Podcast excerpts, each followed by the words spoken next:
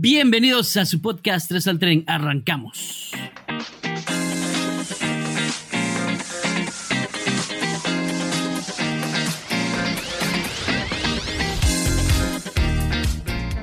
¿Qué tal gente? Sean bienvenidos a un nuevo capítulo de su podcast 3 al tren. Mi nombre es Juan José Roca, Juanjo para los cuates. Y hoy le damos la bienvenida al capítulo número 12. 12 como si nada, se dice fácil, pero no ha sido nada fácil. Quiero empezar hoy día dándole la bienvenida al equipo de lujo que tenemos acá en el podcast. Bienvenidos muchachos, ¿cómo están? Buenas, buenas, muy buenas a todos los que están escuchando este podcast 3 al tren en el capítulo 12, como le estaba diciendo bien Juanjo, y con una invitada muy especial donde nos va a estar hablando de temas que la verdad para mí son muy importantes porque es algo del día a día y que todos tenemos que tener conocimiento y que tenemos que tener esta experticia porque si no, estamos perdidos. ¿Cómo estás, Kai? Hola, hola gente, realmente es un gusto nuevamente, como cada semana, estar junto a ustedes. Y esta vez como lo han dicho mis compañeros, muy feliz porque tenemos una experta en el tema específico que vamos a hablar el día de hoy. Y no solamente nos va a ayudar a crecer como personas, y realmente vamos a tener mucha, mucha, mucha riqueza en este podcast. Así que eh, bienvenidos sean todos y le paso la palabra a Juanjo, que va a ser la persona que va a presentar a nuestra invitada. Así es, en esta ocasión tenemos a una invitada muy especial. Ella es intérprete musical, además vocalista, rockera, como nosotros amamos el rock, compartimos ese lazo. También es productora de puestas en escena en obras de teatro y además en televisión, ojo. además, que ahorita, a fecha eh, ahorita 14 de noviembre. 14 de noviembre tiene más de 3.000 seguidores en Instagram. Déjenme mm. darle la bienvenida a la señora, señorita Lía Albertengo. Oh, un aplauso. Un aplauso. Ahí Bienvenida, Lía. ¿Cómo están, chicos? Ahí, está, ahí está. Ahí está. Es un gusto enorme, chicos, de verdad, tenerlos eh, tan cerca, aunque sé que estamos varios, estamos lejitos, pero es, se siente tan cercana acá la, la, cosa que uno inmediatamente carga pilas y suelta toda esa, esa energía porque estamos súper, súper conectados. Me encanta, gracias. No, a ti las gracias por aceptarnos la invitación y por darnos este, esta oportunidad. Mira, te comento que la gente en Facebook, en, cuando hacemos los, los en vivos, nos dicen, Ustedes son unos machistas, entre puro hombres se ponen a hablar, nunca invitan a una mujer. Tienen que invitar a una chica que hable aquí en puro hombres. O ponerle girl power. Eso, girl power. Me encanta. No, chicos, ¿saben qué? No se dejen llevar por las habladurías. Hay mucha gente haciendo publicidad de cosas que no deberían ser, así que no se dejen llevar esto es, es cuestión de que el que está listo en el momento correcto, ese tiene la oportunidad. Así es la vida, así es en todos lados, esa ley no cambia.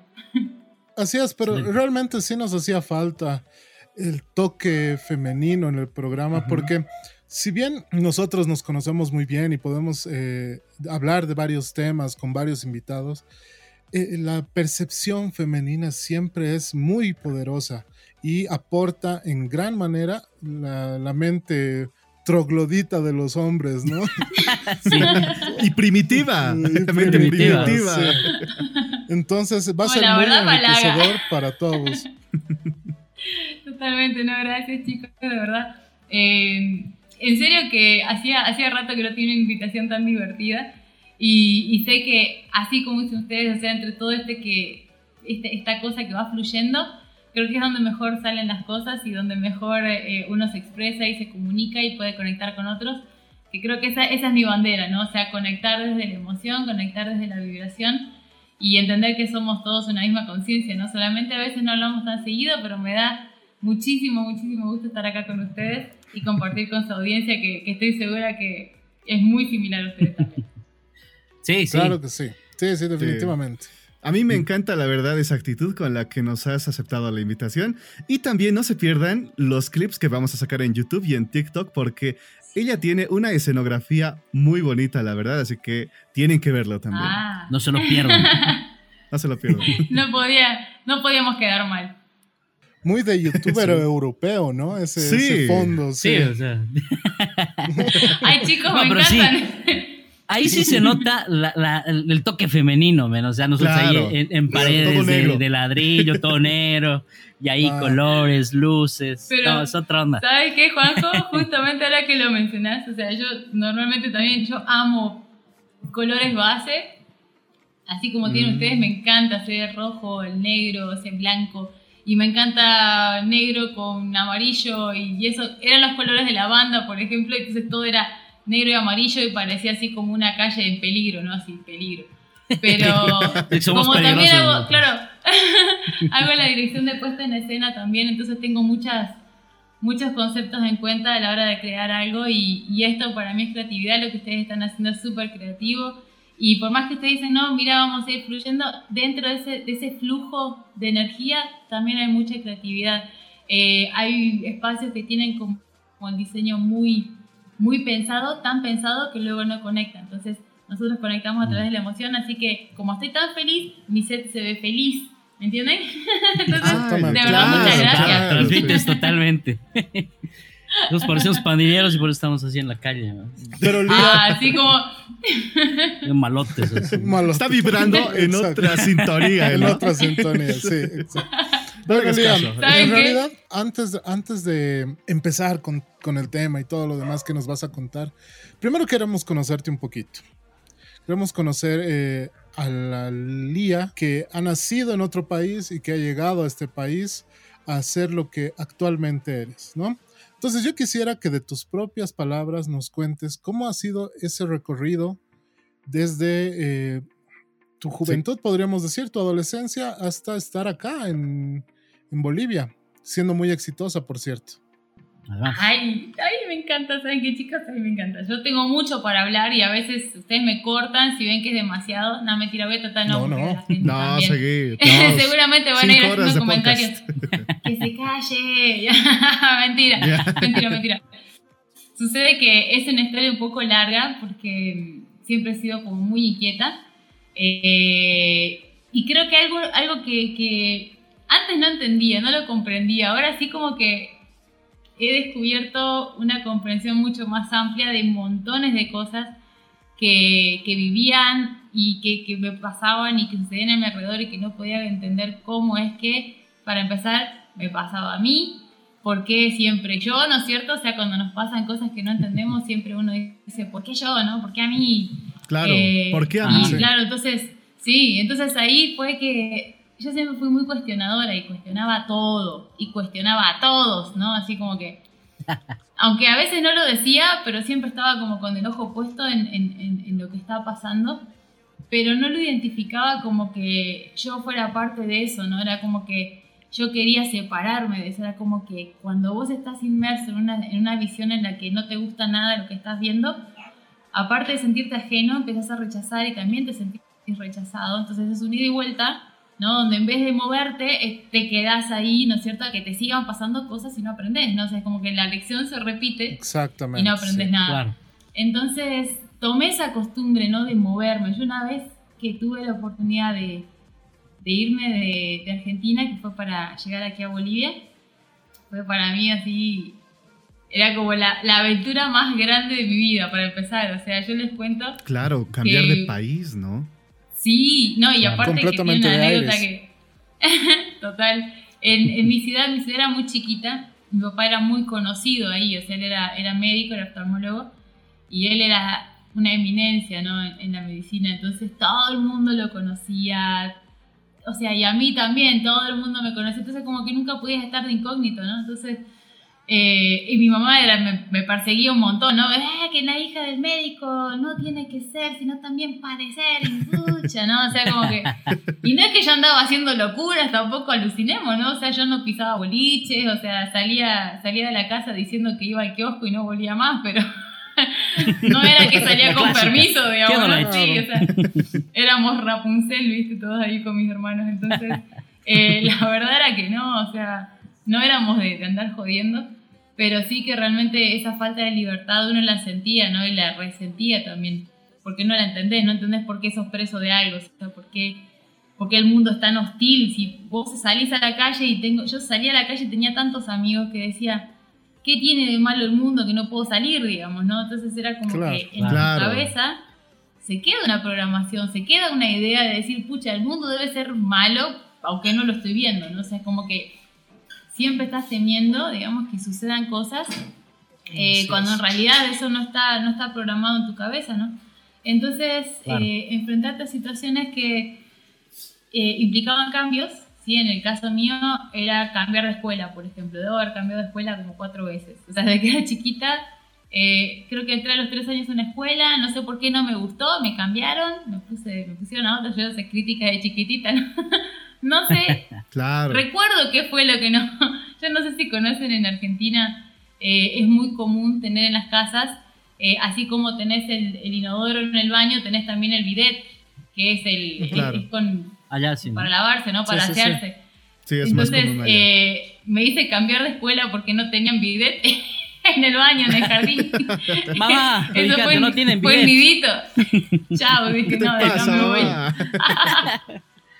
¿A, ¿A qué posible me trajiste, mamá? Exactamente, es una cosa así, pero no sé, pero me pareció muy loco que lo contaban y se reían, ¿no? Pero yo todavía no entendía de qué se reían. Y ya después de grande ya lo entendí, dije, ah, claro, mira la loquita esta de que se estaba quejando, nada que ver. Claro. y, y tenía tres años ahí, entonces cambié de escuela, o sea, otro, otra, eh, ¿cómo te digo? Otro entorno social, otros niños, o sea, cambiar el mundo, ¿no? Eh, por un bidet, no, imagínate. ¿Cómo sería por algo más grande?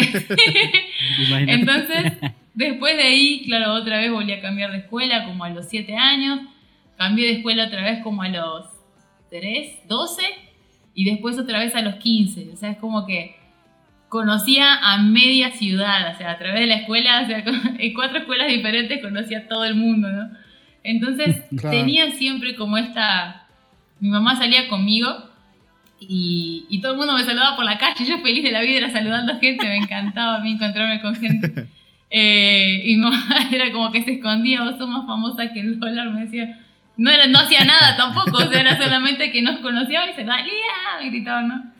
Y lo, era loquísimo, o sea, la verdad lo extrañaba, es, es algo lindo de, de, una ciudad chica, ¿no? ¿En qué eh, provincia vivías en Argentina?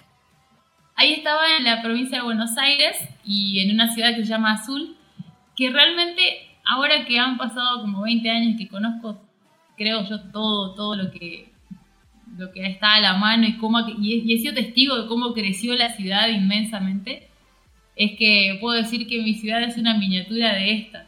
Porque prácticamente tiene las mismas actividades, tiene, tiene mucha actividad cultural, tiene mucha actividad ganadera y agrícola. Eh, o sea, yo la sentí muy, muy parecida. Y por supuesto, eh, también el, el, tema de industria, o sea, mi ciudad tenía bastante, tenía varias, industrias que estaban buenas, luego se cerraron. Bueno, hubo un problema ahí, pero porque sentí que, que a la sociedad misma le faltó esa, esa, esa, empresa, que era una cosa pujante. Y luego una ciudad vecina creció tanto en lo industrial que ya mi ciudad quedó chiquita. Y eso que ya era chiquita mi ciudad, pero ahorita debe tener como Debe ser el tamaño de, de Montero, si no me equivoco, unos 130 mil habitantes. Pero es grande. o sea, ah, es súper pequeñita. Mm, pequeñita. Sí, es chiquita. Pero. ¿Y a qué edad ya te viniste acá? Ay, perdón. perdón. Sí, no, yo tenía 18 años. 18 años, o sea, había cumplido 18 en diciembre y me fui y llegué acá en marzo eh, del año siguiente, 2001. O sea, dijiste, soy mayor de ah. edad, me voy de aquí. No, es que en realidad eh, ya en Argentina, en ese tiempo, eras mayor de edad a los 21, o sea que yo seguía siendo menor de edad hasta los 21. Ah, Recién aquí me enteré que la gente era mayor de edad a los 18. Entonces yo decía... tú dijiste, ¿a ah, qué bien? no, a los 18 años de edad, entonces eso fue como hace 7 años, 6. ¿A qué, ¿a qué dijiste? A los, hace 20 años. Pero gracias por... Gracias por intentarlo, estuvo bueno. Claro.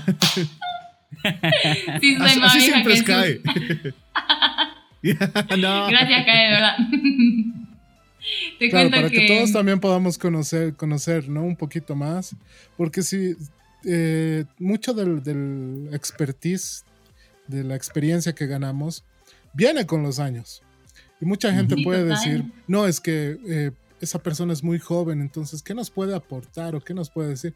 Está muy mal, muy mal hecho que la gente piense así, pero así piensa la gente, lamentablemente es así, entonces... Sí, pero no, te doy la razón, te doy la razón total. A mí, en un principio, o sea, mientras no entendía nada, como te digo, eh, yo llegué acá con 18 y, y ni en chiste parecía de 18 tampoco, o sea, era como que parecía de unos 14, 15, no sé, pero no, no parecía de 18, digamos, ¿no? Entonces, siempre, siempre me vi menor a mi edad. Sí, entonces, pero eso en parte parece una desventaja, porque cada vez que yo decía, no, yo sé hacer esto y esto y esto, y no me creían nada, porque obviamente te ven cara de, de, niño y no te dan bola, ¿no? O sea, cara claro, de. y aquí en Bolivia desconfían, ¿no? De eso. Sí. Sí, Yo, calla, ¿qué cosa sabes? ¿Qué vas a saber? ¿Qué habla? Aquí hay una frase, ¿no? Joven, joven eres, no tienes experiencia. Así más o menos. Sí, te juro. Y, la, y, y, había esta campaña que hubo en televisión también donde, donde ponían estas frases, tu, tu marido es, tienes que respetar o tienes que aguantar. ¿no? Sí. Tienes que te juro, yo decía, Tu marido es tienes que aguantar. es la verdad. Así, lo, así realmente yo lo escuchaba cuando iba al mercado, lo escuchaba en todas partes. Entonces era como que sí, realmente, o sea, no, no le pelaron, estuvo, fue una buena campaña, me gustó mucho. Y Sí. claro, yo al venirme acá, me vine, me vine, en realidad el primero que vino con la idea de, de venir a Bolivia fue mi papá. Entonces él era el visionario, ¿no? Entonces él se vino y detrás de él vinimos nosotros, mis hermanos y mi mamá también. Eh, y estuvimos todo ese tiempo eh, adaptándonos, ¿no? O sea, yo me adaptaba re fácil, ya te digo, tenía una experiencia bárbara cambiando de escuela, así que no tenía problema Claro. Claro. haciendo amigos, pero, pero sí que hubo un tiempo que mientras yo estaba escribiendo y todo, o sea, es como que me vine un poco tímida, porque pasé un par de situaciones así donde, bueno, probablemente ustedes que son artistas también, sé que probablemente lo han vivido en, en casa o tal vez eh, en un entorno más cercano, que es cuando eh, quien te rechaza, te humilla, un familiar tuyo, es una persona a quien tenés como en un pedestal y eso mella terriblemente tus sueños, tus ganas de, porque uno todavía piensa que eh, todo eso viene de afuera, ¿no? Como que el sueño viene de afuera. Si los demás no aprueban mi sueño, entonces yo no lo puedo, no lo puedo llevar a cabo, no lo puedo cumplir, o no puedo, o no cuento con el apoyo, entonces ya, ya perdí. Entonces, eh, sí habían pasado situaciones así en mi casa con el tema del libro. Como yo estaba escribiendo y quería publicar, eh, había un concurso. Y en ese concurso eh, tenían la, como premio la publicación de un libro y ya está, o sea, no, ya no precisaba plata, digamos, ¿no? Entonces fui donde mi viejo, Claro. a mi mamá y le dije, a ver, bueno, no tienen que pagar nada ustedes, yo todavía estaba en la secundaria, le dije, no tienen que pagar nada, yo participo acá, solo necesito que me den permiso. Obviamente era menor de edad, necesito permiso para que Claro. me dejen participar. Y me dijeron que no, ¿sabes qué? Y con eso, ¡tah! así se me rompió el corazón. Dije, y yo decía, ¿y entonces qué miércoles, no? O sea, sin- o sea no les cuesta Te habían nada. cortado las alas. El trabajo Claro, lo ¿qué hice tengo yo, que hacer, claro. Claro. Sí, y ahí, y ahí es como O que sea- me rayé, ¿no? Y me, me encerré para mí y, y empecé a cantar y a hacer música para mí. No se la mostraba a nadie, cantaba en voz bajita, ¿sabes qué cosa? Era chistoso. Claro, porque no te estaban dando el apoyo, ¿no? Sí, Claro, te han cortado sí, las alas y te han encerrado ahí. Tal vez, Sí, total. ¿qué será? Creo que la ¿Y palabra correcta sería que, que, que te han cohibido, ¿no? O sea, Ujú. te han prácticamente te han Claro. encerrado. Y, le- Le han cortado Claro. las alas. y aquí yo no como más. angelito, ¿no? Me, me armé mi propio cielo, ¿no? Pero yo de verdad te digo, el día que yo entendí que las cosas eh, dependen de mí y exclusivamente de mí y que son para mí y que quien las quiera disfrutar es porque está disfrutando de mí, ya está, ¿entendés? Pero pregúntame cuándo lo entendí. Súper vieja lo entendí. Así que Mm. ahora yo se los quiero compartir. pero es eso en realidad, ¿no? Que uno vive sufriendo cuando no entiende. Pero ya una vez entendés, puta, todo es fácil. Ya se, se pone más, más ligera la, la carga, o sea, ya vas entendiendo. Totalmente. Y si haces una boludez, obviamente te, vas a, te van a venir cosas malas. Pero ya si te pones y Total. te enfocas positivo, mejor. Así es, pero el contraste de Argentina, de como tú dices, eh, provincia de Buenos Aires, ¿no? A Santa Sí. Cruz. eh, si bien eh, la ciudad se parecía mucho, digamos, en, en cuestiones puntuales a, a la ciudad donde vivías, el clima y la gente es muy diferente. Entonces, eh, quisiera Sí. saber tu percepción sobre la gente. En este caso específicamente Santa Cruz, porque también somos muy diferentes, tanto Santa Cruz como La Paz. Claro, entre Santa Cruz y La Oriente y Paz. Occidente, sí, Oriente y Occidente.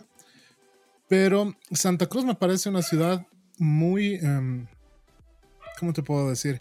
Que a- a- agarra muy bien a las personas que visitan su ciudad, sobre todo a los extranjeros.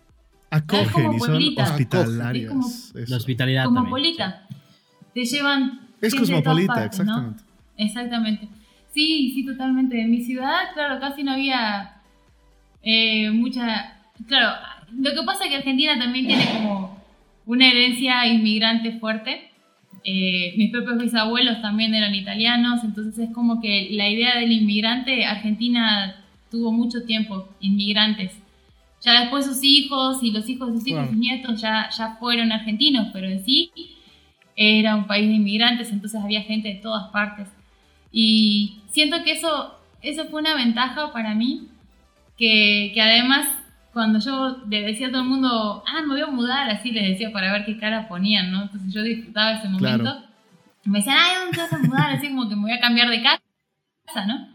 Eh, me voy a ir a Bolivia. ¿Qué? Me decía así sus ojos grandotes después de ver las imágenes idiotas que ponían en, en, en Videomacho, no sé qué programas había. Donde la imagen de Bolivia era, claro, como ir al desierto, ¿viste? ¿Dónde te vas a meter? Que ahí no hay Claro. nada. Y Ujú. por el contrario, digamos, o sea, yo sentía, te juro, yo que era, aparte de una gran aventura, yo sentía que, que tenía que ser, que tenía que haber otras cosas, no podía ser lo único que hay, ¿entendés? Eh, tenía, no sé, lo sentía, ¿no? Y ya cuando llegué y quise mandar, todavía no había mucho internet, eh, es decir, había internet acá, ¿no? Había internet acá, había café internet por todos lados. Eh, lo que no había era internet en, en donde yo estaba, ¿no? Porque la gente no tenía correo electrónico, o sea, no se usaba esto de hablar así tanto. Era muy poco.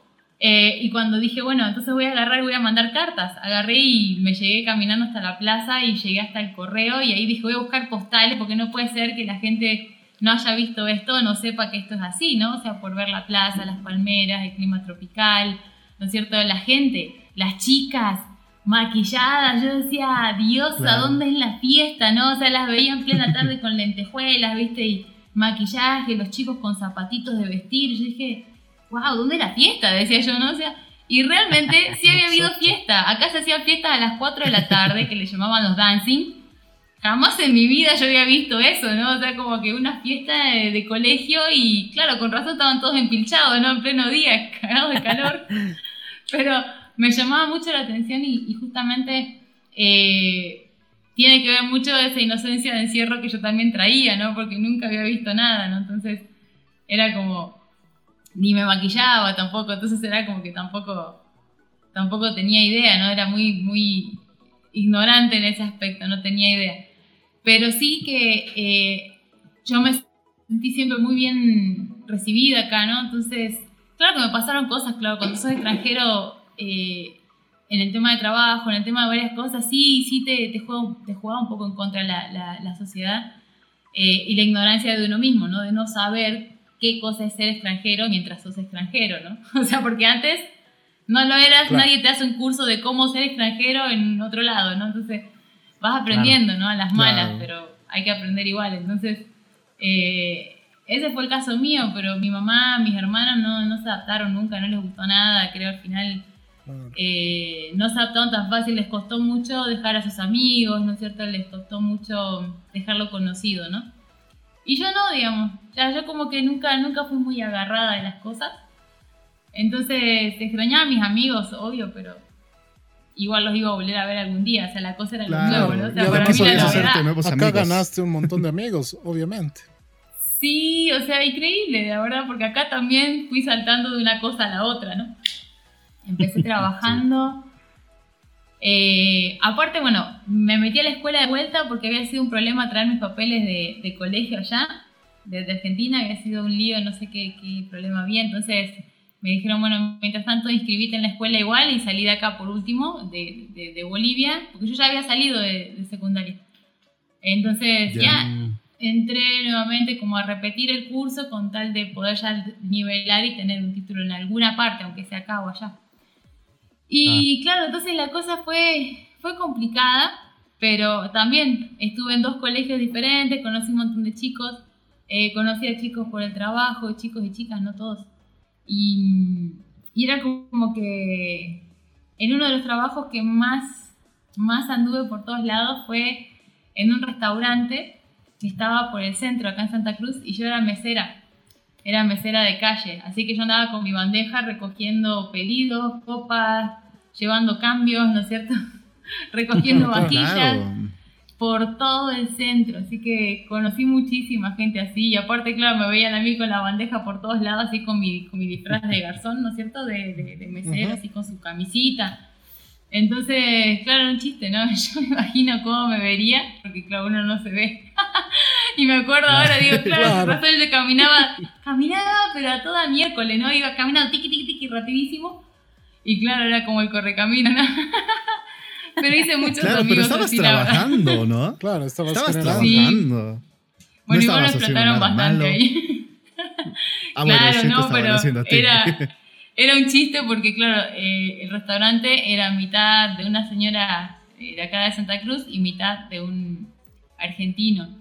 Pero no sé por qué yo sentía que los argentinos eran los peores amigos del otro argentino Ah, fuera ¿sí? del país, ¿no? Porque, o sea, en ese lugar no me pagaron mis comisiones. Los que éramos argentinos trabajamos el doble que los bolivianos, o sea, era un chiste, éramos, éramos dos.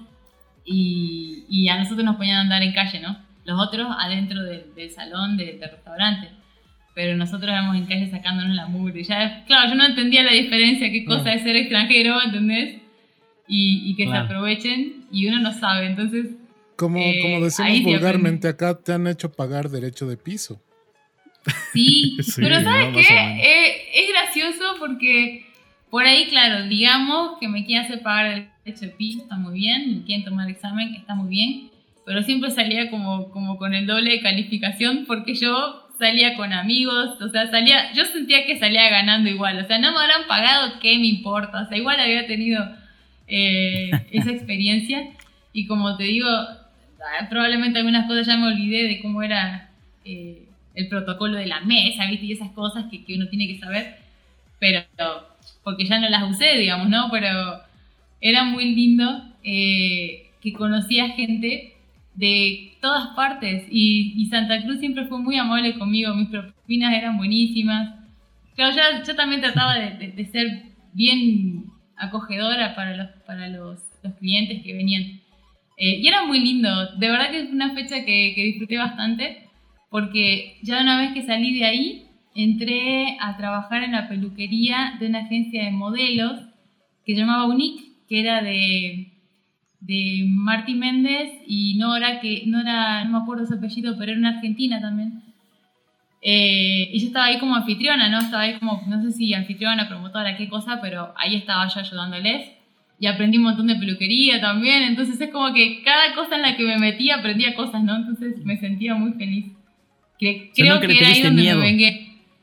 No, Nunca le tuviste miedo a trabajar, a meterle, a entrarle, lo que sea. Y tampoco de empezar No. desde abajo, ¿no? Eso también, sí. No, tam- o sea que en realidad eh, mi papá siempre como, como que nos crió bastante modestos, digamos, ¿no? O sea, eh, a pesar de que teníamos recursos y todo lo que quieras, pero nunca fue de, de- cumplir caprichos con nosotros, o sea, como que uno fuera caprichoso con la plata, por ejemplo, entonces tampoco era raro para mí buscarme un trabajo, digamos, ¿no? Porque aparte para mí significaba independencia, ya no importaba si, si yo tenía recursos o no, para mí significaba libertad, entonces Claro que sí. eh, yo lo que quería Para ti era eso, mucho ¿no? más Entonces, importante eso.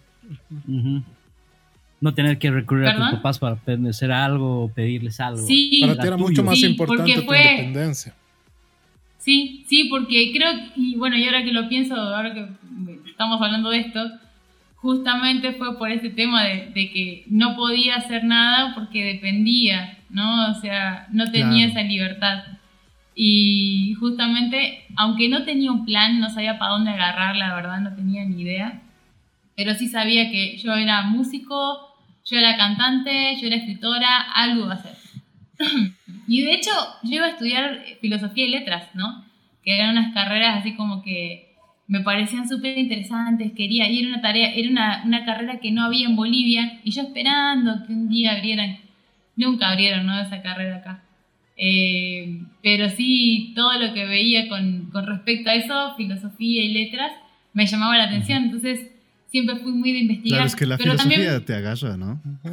Claro, Sí. pero hoy me doy cuenta que, que- que he encontrado ahí la beta, ¿no? O sea, no en la filosofía tal como estudiemos historia de la filosofía y estudiemos qué decía Platón y qué decía el otro, ¿no? O sea, como que no eso, sino yo de, yo de encontrar la forma de pensar, ¿no es cierto? De encontrar una forma de, de expresar y de, y de sentir que pudiera compartir con otros, ¿no?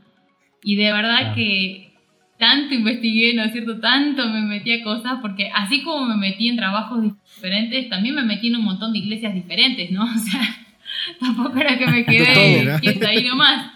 No, yo iba por todo, ¿no? O sea, de, de- de conocer, de, de saber qué cosas son, cómo son las cosas. Porque era, era esa sed, ¿me entiendes? O sea, de que no tenés Claro. libertad Claro, de ver el ahí. mundo, de ver la vida. Y ahora por fin, de alguna manera, estaba como un poco suelta, ¿no? Para, para tener esa chance. Entonces, yo trabajaba Para y me pagaba y que- conocer, claro que sí. Claro. Y abrir- lo- lo Sí, bueno sí, es que sí, eres- total. Querías ab- abrir tu mente y a recibir todo lo que se pueda y como una esponja, ¿no? Absorber lo más que puedas. Exactamente. Sí, eso yo estoy notando, ¿no? Sí. Como una esponja. Pero justamente eso es lo que hace la filosofía, ¿no? Tratar de hacerte encontrar eh, un camino también, ¿no? Hacerte pensar Sí. Para que tú veas, ¿no? Lo mejor para ti, para que veas lo mejor como Exacto. persona. Para que, para que puedas saberlo, Eduardo es eh, profesor eh, de filosofía, precisamente. Entonces, Mira dónde él vengo te a caer. con mucho, mucho Claro. conocimiento de causa. Me Ajá. Claro, y- encanta, y, me llama la atención eso de que en Santa Cruz no haya la carrera de filosofía, porque acá en La Paz hay hace muchos años. Hace muchísimos Justamente desde ahí he salido. Por eso ¿Cómo soy no maestro de filosofía. Y me llama la atención todo lo que tú estás hablando, porque en realidad eso busca la filosofía, ¿no? De que tú tengas un conocimiento propio y que, mira, lo estás aplicando y todas las circunstancias que nos estás contando que has pasado, mira dónde te han llevado. Y eso es lo Sí. excelente, ¿no? ¿Sabes qué es lindo lo que me estás diciendo? Porque eh, de verdad yo las pasé negras en muchas cosas. De verdad, o sea, es como que a veces no las guardo en el registro porque no me importan, es decir, ya aprendí la lección, ya está, ¿no? Entonces, no, no, no soy de andar recordando cosas y tengo fama de tener mala memoria, ¿no? Como que de las cosas malas no me acuerdo. Y es como que las borro automático, no me interesa. Pero esa es una virtud. Entonces, Es una virtud. Sí, yo me, me decían, me decían ¿no? como que, ah, como que yo también lo sentía como un defecto, pero ¿sabes cuándo lo sentía como un defecto? Cuando alguien me quería a discutir algo y decirme que yo dije algo que no dije, yo en el fondo yo sé lo que dije, ¿no? yo soy consciente de lo que Claro. he dicho, no, no lo sé textual de memoria, pero yo sé lo que quise decir, sé lo que dije. Entonces como que me quedaba como que, pucha, siempre me querían ganar la pelea ahí, pero es por no acordarme, ¿Te acuerdas ¿no? que has Por dicho, sabes? ¿Eh? Claro, Sí, y tú. Y el boliviano tiene como cultura, diría yo, acordarse cosas que has hecho hace 20 años atrás y sacártelas en cara fácilmente. ¿ven? Era los 500 cualquiera. años de... Pecamos. Sí. desde el 500 años. Mira, ese es otro No, pretexto, ¿no? ves? 500 años atrás han venido los españoles, nos han quitado. Imagínate, si de eso nos acordamos, Mm. ni siquiera Ni vivíamos. siquiera lo hemos vivido y ya nos estamos quejando. El Imperio No, Romano pero también, ¿saben nos qué? acordamos. Sí, de verdad, ahora que me acuerdo, yo también la escuché esa. Sí, ¿saben qué? De Pero verdad bueno. que Bolivia es tan rica. O sea, yo les digo, Sí. capaz, eh, no sé, yo amo Bolivia. Me he quedado acá Se nota. Eh, porque no, no, no sé, o sea, me, me he encontrado con gente tan linda, tan, tan preciosa que eh, yo misma, yo misma me, me perdí a ratos porque ya me acuerdo de haber vuelto a, a Argentina como en el 2006 y me decían que tenía otro acento. Yo le digo, ¿cuál acento? O sea, sí, yo, yo ¿De todavía me seguía ¿De sintiendo qué hablas vos? como de acá. ¿De qué hablas vos, pues? ¿Qué es, pues? Le iba a decir. ¿Qué? ¿Qué? El ahí este. ¿Será? El ahí este. ¿Qué va a hacer? ¿Qué cursis cuántos no están? y la cosa. y me decían, ¿no? O sea, como que sí, tenés otro acento. Yo, no, y una vez, claro, pasó un tiempo que ya me quedé sola. eh, que debe ser por el 2000, sí, 2006. Por ahí fui y volví, ¿no? Ya cuando volví, eh, mis hermanos se quedaron en Argentina, no sé cómo fue el lío, pero estuve sola un buen tiempo. Me, Ah, ya me acuerdo por qué fue. Lo que pasa es que... ¿Será que les cuento? como que... Mm, pero sí, les cuento. Eh, la cosa es que yo eh, había conocido un chico en el 2004 más o menos, que no sé, me caía bien, me caía bien y charlábamos todo bien, súper bien. Eh, la cosa es que mi vieja era como que tenía una, una concepción diferente de prototipo de lo que yo tenía que tener para toda la vida, porque evidentemente ella pensaba que yo nada más podía tener una sola persona en el mundo y con esa persona casarme.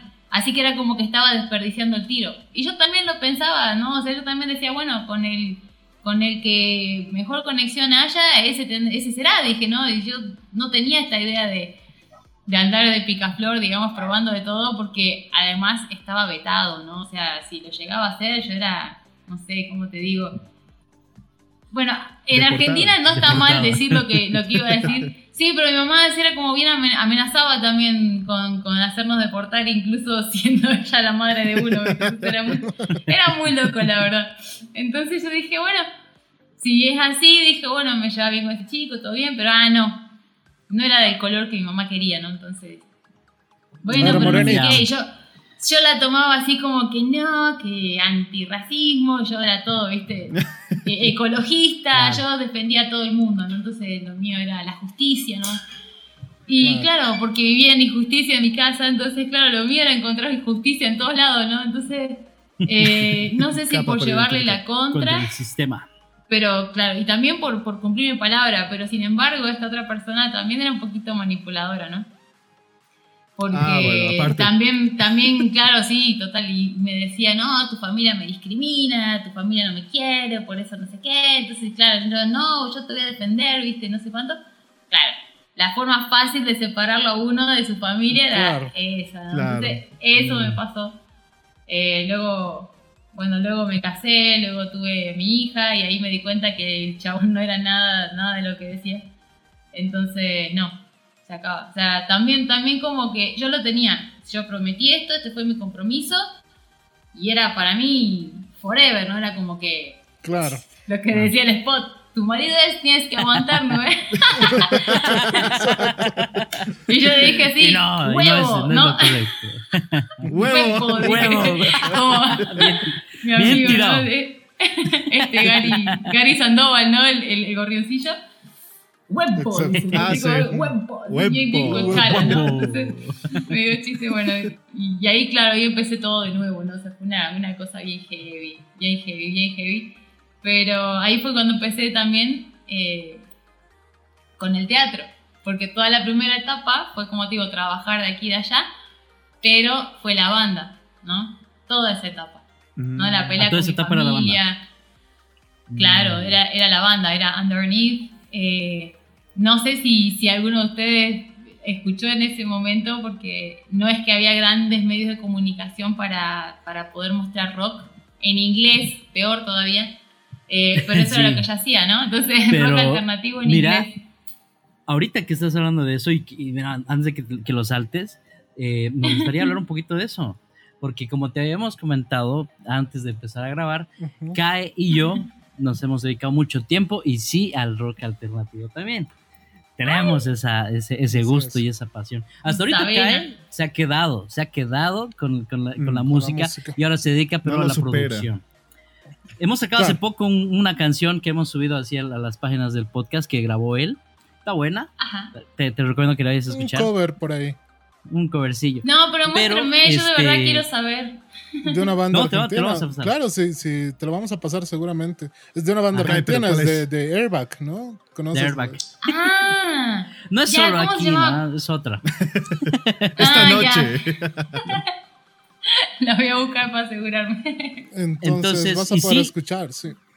Y sí, te hemos, yo te vi, por ejemplo, stalkeándote para el podcast. He visto que tenías una entrevista con el en acceso, pero el, el acceso antiguo con el Ángel Careaga. ¿no? Y ahí tenías una entrevista presentando tu, tu, tu videoclip que estabas lanzándolo ahí en Acceso. Yo era ferviente fan de, Acceso. era el único programa que abría las Era el puertas para el rock nacional. Sí, era de Leo Chumacero. Con, tenía Sí, de Leo Chumacero. Él es el productor. Sí, sí, Sí, total. y en la radio teníamos a, a Estéreo Pato 97. Peters en Estéreo 97. Al. Pato Ajá. Peters y eh, con Rock and Ball, ¿no? Rock and Ball. Sí, y también estaba Jesús Beltrán, me acuerdo, no, no me acuerdo en qué radio, creo que también fue en la Estéreo 97. Sí, Jesús Beltrán sigue en la radio, en Estéreo 97. Sigue, ¿no? Pero mándenle saludos, el Estéreo sí. 97 ya lamentablemente se ha convertido en otra cosa, ¿no? ¿Ah, sí? Ya no Sí. es. No, Ya sí, no no como la vieja mula. Ya no Sí. es lo que era. basta que escuches Bad Bunny en un programa de rock, supuestamente. No me no jodas, ¿en serio? Sí, ¿Ya están poniendo Bad Bunny en la estéreo? sí, No. Sacrilegio. sí. Es ¿Sabes como ir, a- es como ir al es como irte al X y poner unas, no sé, unas de Ya no Anuel es lo que A, era. Oh, qué terrible. Es que, No, nos, ¿sabes es que nos está absorbiendo el reggaetón y toda esa, esa música.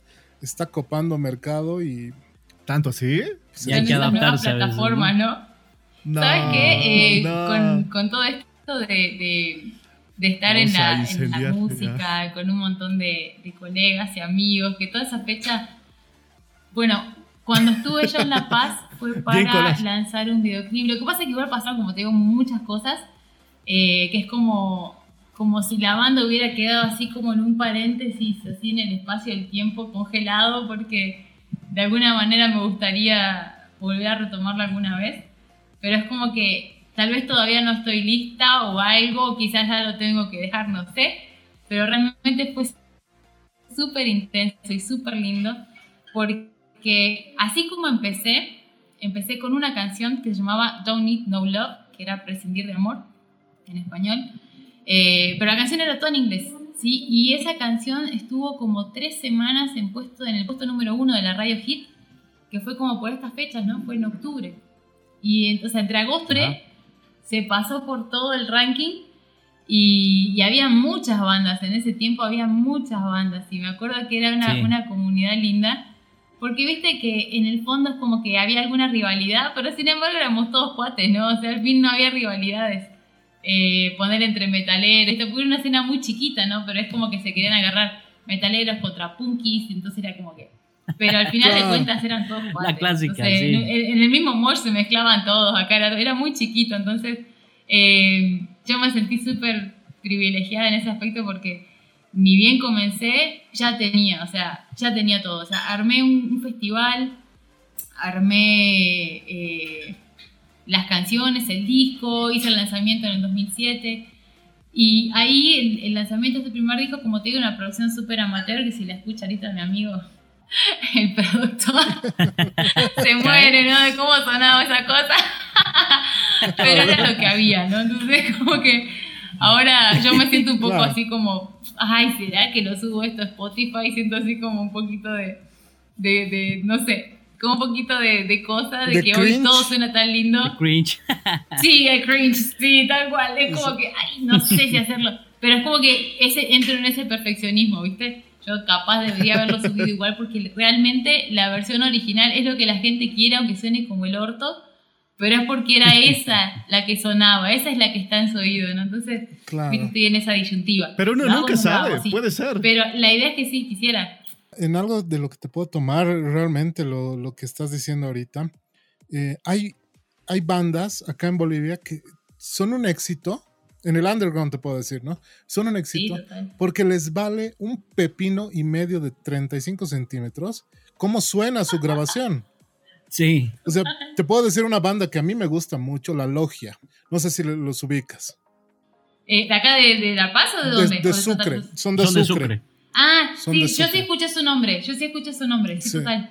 Ellos graban, pero te prometo, o sea, todas las grabaciones, desde la batería hasta la voz, parece que las hicieran con un micrófono dinámico de esos que valen 150 pesos, ¿no ve? Colgado en el techo. Como este. de- Pero a la gente le encanta, Ujú.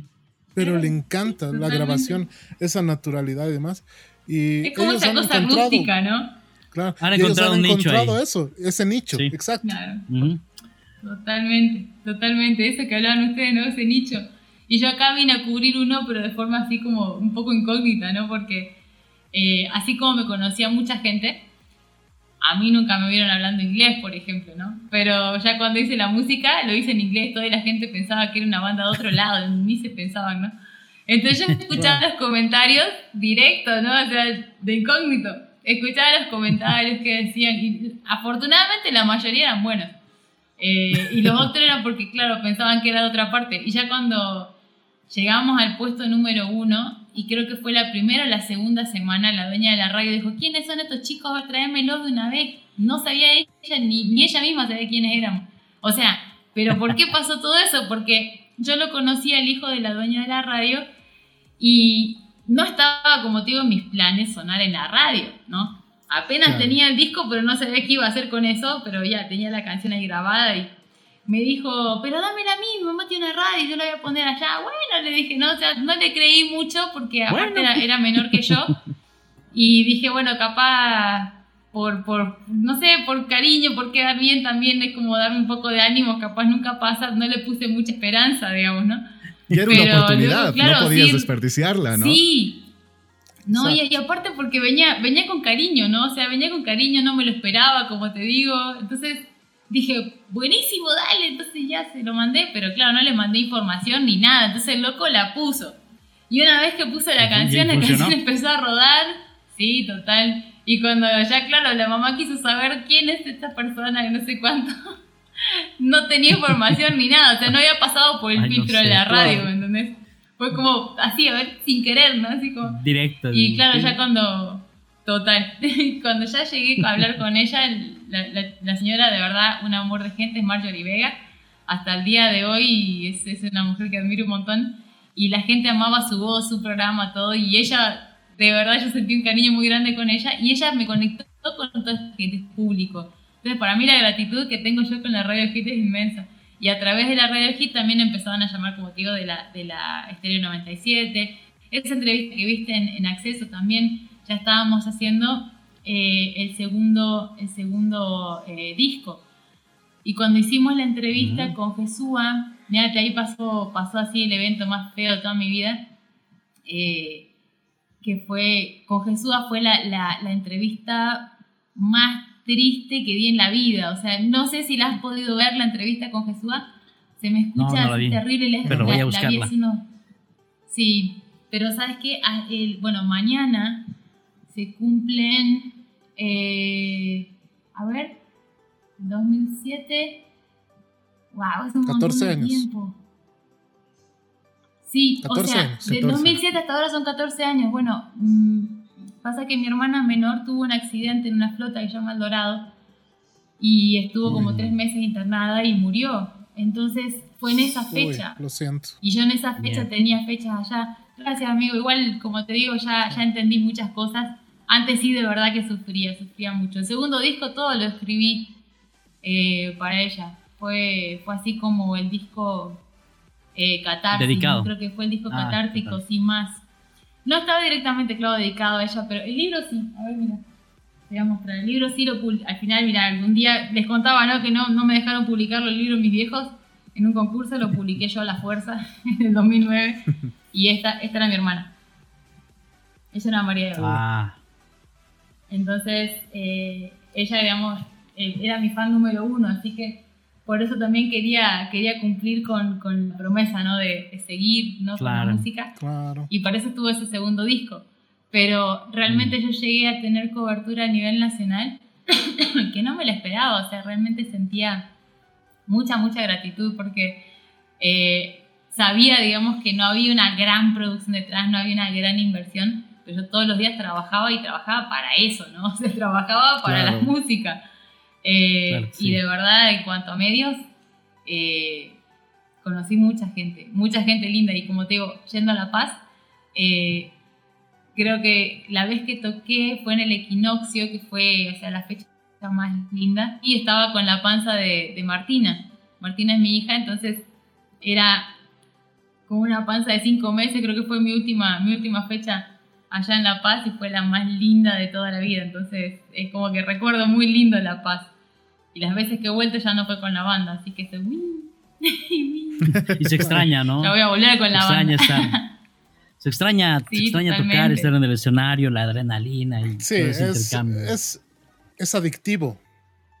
Es algo Es que una vez que lo haces, solo lo haces una vez y te das cuenta que es tu vida, ¿no? Es para adelante. Todo lo que tengas que hacer es llegar a ese punto otra vez, de alguna otra manera. Y Sí. es algo que hablamos con Juanjo hace dos, tres capítulos atrás. Él lamentablemente hace mucho tiempo no se ha podido subir a un escenario. Eh, ni yo, porque yo ya me he dedicado al, al otro lado de la música, ¿no? De la producción. Pero, pero siempre que tengo la oportunidad, sí, siempre que tengo la oportunidad, me lanzo como invitado, como corista, aunque sea. Yo me lanzo. Porque Yo- es igual. mi vida, mi vida es la música, ¿no? Así es. Y te invito a que lo escuches el capítulo. Te voy a compartir el capítulo, la movida nacional, le puesto. Y ahí hablamos un poquito sobre esa añoranza que sentimos por la música y que la extrañamos. Y que compartimos contigo, ¿no? Y que como nos cuentas, aunque ha sido una etapa tal vez un poco complicada y dura, pero ha sido como una como algo que te ha dejado fluir, que te ha, que te ha dado un escape, que te ha dado un medio para el que puedas volar con la mente y crear. Y la creatividad de una persona eh, es, es- es- es invalorable. Y ahora mismo, mira, me doy cuenta que, que como que seguimos el mismo ritmo porque como no estamos, digamos, metidos en la música, buscamos cómo generar, cómo crear. Somos creativos natos, Exacto. entonces buscamos un canal.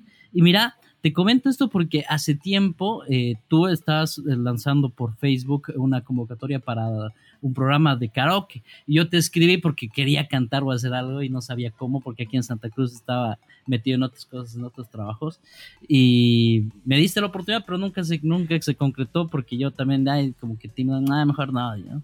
Y me he quedado allá Ay, te arrepentiste, qué vergüenza. quería- no, de haber por- no sabido por te lo tímido, reclamaba hoy mismo. No por tímido, sino porque, no sé, como que no, no me he sentido como, No estabas o sea, al nivel, has creído no estaba, no Se- sé si según por tú. el nivel, Según como tú. que me he cohibido, me he Otra cohibido. cosa es hacer música ante no las cámaras que hacer ante un público. Ajá, Claro, pero es que no respetaste la regla de los 5 segundos. Yo siempre explico esto de la regla de 5 segundos porque es cuando uno encuentra esa patada inicial que es una patada de energía vital. Si dejas pasar esos 5 segundos y decís, no, o sea que ya no, ya te podés echar a dormir de vuelta y van Confirmo. a pasar 3 días y recién te despertás. Total, así que Mira. cuando sientas un impulso, si querés, si te sirve el consejo a tu gente, igual ahí a quien nos escuche, cuando sientan el impulso de Ni- hacer algo, aunque no sepan ni a qué se atienen, ni de qué plan viene, ni cómo se les ni ocurrió, cómo, pero háganlo. a dar. Ajá. Y mira, Sí, te lo Esos prometo, cinco te lo segundos tenés juro. energía para hacerlo. Eso ha pasado. Mira, estaba, estaba volviendo de mi trabajo a mi casa. De al mediodía o almorzar, no me acuerdo. Pero la cuestión es que estaba escuchando mucho podcast. Estoy subiendo a, a youtubers que hacen podcast. Luisito Comunica, Jordi Wild, etcétera. Que igual puedes escuchar en el capítulo número uno de nuestro podcast, igual lo cuento. Pero ahí me dije, yo he hecho radio, weón, y por- y no puedo, yo puedo hacer esto. Tengo gente con quien lo puedo hacer. Y ese rato, si no me interesado que esté haciendo o no esté haciendo, me he puesto a llamar, eh, Edu, brother, teníamos que hacer un podcast. Yo sí le he Y el otro, confirmo. Claro. Y ahí terminé de llamar en la noche, seguía, seguía manejando la idea, ya Edu, ya, ya está. Pero como que puede ser que podamos aumentar algo más. Y, y lo que hice es llamarle a Cae, porque pensé, ¿quién ya tiene experiencia en redes? ¿Quién ya ha estado en YouTube? ¿Quién ha hecho algo? Pues Cae. Entonces, ese ratito a llamarle, Cae, hermano, mira, estoy pensando hacer un podcast. ¿Te animas? De, De one. una. y se lanzó. Me encanta. Y así. Y Pero mira, ya estamos está 12 guay. capítulos. Mira, los felicito, de verdad, de verdad te digo, eh, yo vengo con la idea de hacer un podcast eh, por lo menos hace un año. Pero yo empecé en realidad en la radio. Yo cuando tenía unos 15 me filtraba, me salía de mi casa, voy a la venta, ¿no? O sea, voy a la panadería, voy al súper. No volía más, me metía en la radio.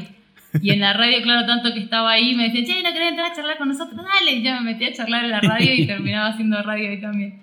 Pero es como te digo, la radio es magia, es magia y, y hacer un podcast hoy día también es mágico. Y de verdad que Sí. no es lo mismo que hacer televisión para nada, porque realmente la, la atención, o sea, la televisión te demanda toda la atención tuya. En cambio, la radio se sienta a tu lado y charla contigo mientras lavas los platos o hagas lo que sea. Eso. estás acompañado, es. es. diferente. O sea, la radio es demandante, la radio te demanda, ¿no? Dame atención, prestame atención, prestame atención, en cambio la radio te acompaña. Entonces, no importa si tienen emoción, no importa nada. A vos, lo que te viene bien es, ese, es, ese, es esa compañía. Entonces, creo que ahí está la, la, el truco, porque ni siquiera es como cuando escuchas música. Escuchar música lo haces porque estás eh, en un estado X, ¿no? O sea, vos querés completar un estado emocional ahí, Tal una cual. emoción que está, ¿no? Entonces querés, querés llevarla más allá, ya. Entonces le metes con la música. Pero Claro. el Es tu soundtrack, de verdad ¿no? acompaña. Personal. Sí, Del- totalmente. un tiempo sí he dejado de escuchar, porque por lo general yo siempre ando escuchando música o alguna cosa que me gusta, pero es de música. Pero ese tiempo, esta temporadita antes de que empiece el podcast, me he enganchado tan hartísimo con estos eh, podcasters que, que me he sentido me he sentido parte de la charla, me he sentido parte como si estuviera sentado con Sí, ellos ahí sí. charlando y pasándola bien y me reía con ellos, ¿no? Y, y en algún momento se me cruzó y no, y como dices, la regla de los cinco segundos, perfecto. Eso hice sin inconscientemente, o sea, sin saber que era una regla, Claro. pero la agarré y pimba, venga, dale Edu, de Juan. Total. Pero, ¿sabes qué? Te digo porque está, está directamente relacionada no solo con tu cerebro, con tu mentalidad, está relacionada con tu corazón, ¿entendés? Y claro, le decimos corazón porque a veces cuando decís alma ya empiezan los, los fundamentalistas de la religión a Claro. decir qué Sí. cosa es alma, Claro. qué cosa es espíritu, qué cosa es Ya- ya le los tiran huevos, otra ¿no? O cosa. sea, Los estamos hablando, idealistas. como- Exacto. sí, estamos El, ma- hablando de, el de- manto sagrado otra vez, ¿no? sí, Ya te van a empezamos vender con- alguna boludez. No toca, pero es eso, ¿no? O sea, el corazón es la esencia, ¿no? Es, el- es ese, ese yo esencial que, que, que, que está ahí, cubierto con un ego que, que fabricamos nosotros mismos para poder taparnos las heridas y que nadie las toque y que ahí se pudran, ¿no? Entonces no nos damos cuenta. Pero ese Sí. yo esencial, cuando pega un grito y lo escuchás, uf, se abre el mundo, ¿no? Se abre todo, Ujú. literal. Así es. De verdad, me alegra mucho que haya pasado así y creo que siento incluso mucha más conexión de estar acá, de sentirme más honrada todavía, porque sé que mucha gente ha intentado hacer podcast. eh, esta, esta es creo que es la segunda invitación a un podcast tan lindo que, que he tenido y que la otra fue hace casi un año, hace exactamente 11 meses y dos semanas, ¿entienden? O sea, hace un año. Un año. Entonces, de verdad fue, fue curioso porque, como te digo, estaba yo en otra, en otra situación y no podía contestar, pero dale que me enganché, digamos, o sea, me gustó, o sea, como ese tic, ¿no? O sea, Claro. me- Los cinco me- segundos. De verdad me conectó. Sí, sí, de Es que verdad. la yo regla de los muy cinco intuitiva. segundos es hasta para aceptar algo, ¿no? Claro. Porque Claro. a veces no te, no, no te entra alguna idea y dices, "Mm, ¿sabes qué? Mejor la pensaremos. Y es como, como una relación, ¿no? Como el nos daremos tiempo, eso no existe, ¿no? Nos daremos un tiempo No. ahí. Hay eso, ¿no? Déjame pensarlo, ¿no? Si ya- Sí, eso ya no te existe, eso ya, ya fue como se dice. Es, estoy esperando que el chico Sí. que realmente me gusta me lo diga y si no me dice ya, pues no, y no, y no es, y no es lo bueno. No, pero ¿sabes qué? Sí tiene, tiene mucho que ver lo que estás contando porque ahí es cuando nosotros descubrimos que, que sí de verdad tenemos, tenemos ganas de cosas y es como que si no llega un, un impulso desde afuera es como que no reaccionamos, pero impulsos internos tenemos un montón al día. Claro. A veces me ocurren un montón de cosas que a veces por no escribirlas o porque no tenía dónde, dónde anotar, chao, se fue, ¿no? Entonces es como que sí hay que estar atento, hay que, hay que dejar esa intuición ser, porque... Hay que dejarlo fluir. Y sabes que es un problema de nuestra generación, podría decir, que aún todavía pensamos eh, de manera un poco tradicional, ¿no? De que no tenemos herramientas. Por ejemplo, tú acabas de decir algo súper eh, súper real. A veces no tengo dónde anotar algo que quiero escribir. No es necesario. Yo me doy, yo me di cuenta que a veces nos olvidamos que tenemos una herramienta como el celular y una grabadora para decir, bueno, esto quiero decir, esto, esto, esto, Claro. y lo dejo. Y no necesito ni 3, 4 segundos. Pero nuestra generación, los millennials, somos tradicionalistas. Tenemos que tener papel y lápiz porque creemos que es más tangible, más real. Porque a veces Sí. Sí, ni revisamos el que sí. celular, digamos. En la forma creativa eh, y en la forma de aprender, créeme que sí. Eh, yo no sé quizás ciencia cierta, así como un estudio que haya habido sobre cómo aprenden eh, los chicos ahora, eh, cómo es el tema del lápiz, pero realmente créeme que cuanto, cuantas más áreas de la memoria intervienen en algo, ahí está el aprendizaje, ¿no? Porque no se te olvida. Mm. Es muy difícil olvidarte algo que estuviste diciendo, leyendo y escribiendo al mismo tiempo. Justamente para mi examen de admisión de la Facultad de Derecho, igual teníamos que estudiar la Constitución y yo recuerdo de que aparte de leer, le he puesto en ese programa Loquendo, no sé si eh, ubican, donde te lo lee, ¿no ve? Así que también lo ah, estaba escuchando y lo estaba leyendo y en una tarde, nada más, he aprendido la constitución completa. Y no has estado así. ¿Sabes qué se aprende? Sí, mira. Y, mira todo lo que tú dices, tienes razón. Igualmente, los chicos que hacían, bueno, acá le dicen el copie, ¿no? En Argentina le dicen machete. Te juro, tantas horas pasaban haciendo el machete así chiquitín la letra, unos acordeoncitos, ¿no es cierto?, para poder copiar la fórmula y no sé qué. Tanto se tardaron en hacerlo que ya se lo sabían, ni lo usaban. ¿no? Entonces es como que... Una manera de estudiar. Acá le decimos chanchullo. El chanchullo. Ah, el chanchullo. En España le dicen chuleta. Chuleta. Pero está bueno, o sea... Es donde, donde, Hablamos español, uno cree que caña. Pero tenemos un montón de huevadas. Sí, total. En, todo, en toda la región. No, no, me quedé pensando, me quedé pensando porque eh, así como, como por ahí pasa en la universidad, ¿no es cierto?, en varios lugares que uno no tiene, no tiene esa conciencia espacial, es más, en, en, el... Claro, yo cuando explico ¿no? mi método eh, es desarrollo personal con técnica de actuación, es decir, yo no dejo la actuación de lado. Y no es porque la gente venga a, clases de actuación para irse luego a Hollywood, ¿no es cierto? Y luego termine en una película con Antonio Bandera, ¿viste? No, nada que ver con eso. Sino que la gente que viene a mí tiene ese miedo de pelarle, ¿no? Tiene miedo de equivocarse, tiene miedo de ser criticado, tiene miedo de sentirse humillado, de, quedar en ridículo, eh, siente vergüenza, no se siente de verdad empoderado, ¿no es cierto?, al exponerse, al expresarse. Y es un tema en el que estas personas se dedican tanto a estudiar, estudiar, estudiar, estudiar, que al final, claro, en algún punto, ya cuando tu memoria sabe las cosas, vos podés estar pensando en elefantes rosas y, la letra va a salir igual, ¿no? O sea, vos vas a poder claro que sí. Claro, o sea, lo podés decir, o sea, lo haces de memoria. Pero otra cosa distinta es cuando lo estás sintiendo. O sea, yo, ustedes que son músicos me van a entender en esto. Y es que yo cuando me acuerdo de dos ocasiones especiales. Una fue para el DVD acústico en vivo que hicimos con Underneath aquí en Santa Cruz, que realmente yo vos sabés que rock en Bolivia, en inglés, o sea, como que no tiene muchas posibilidades, ¿no? como que no teníamos tantas expectativas, ¿no?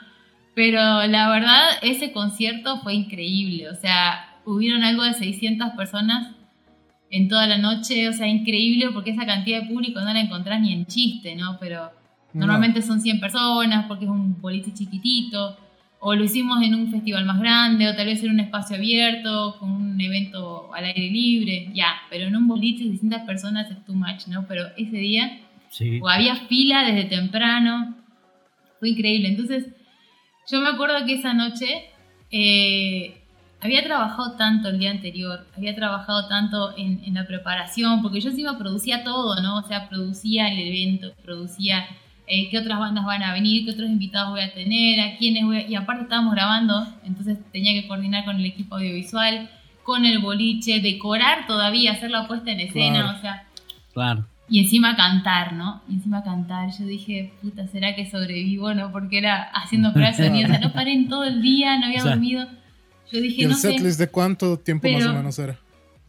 Eh, fueron 11, creo que eran unas 13 canciones que se grababan esa noche. Una, hora y 45 minutos por ahí.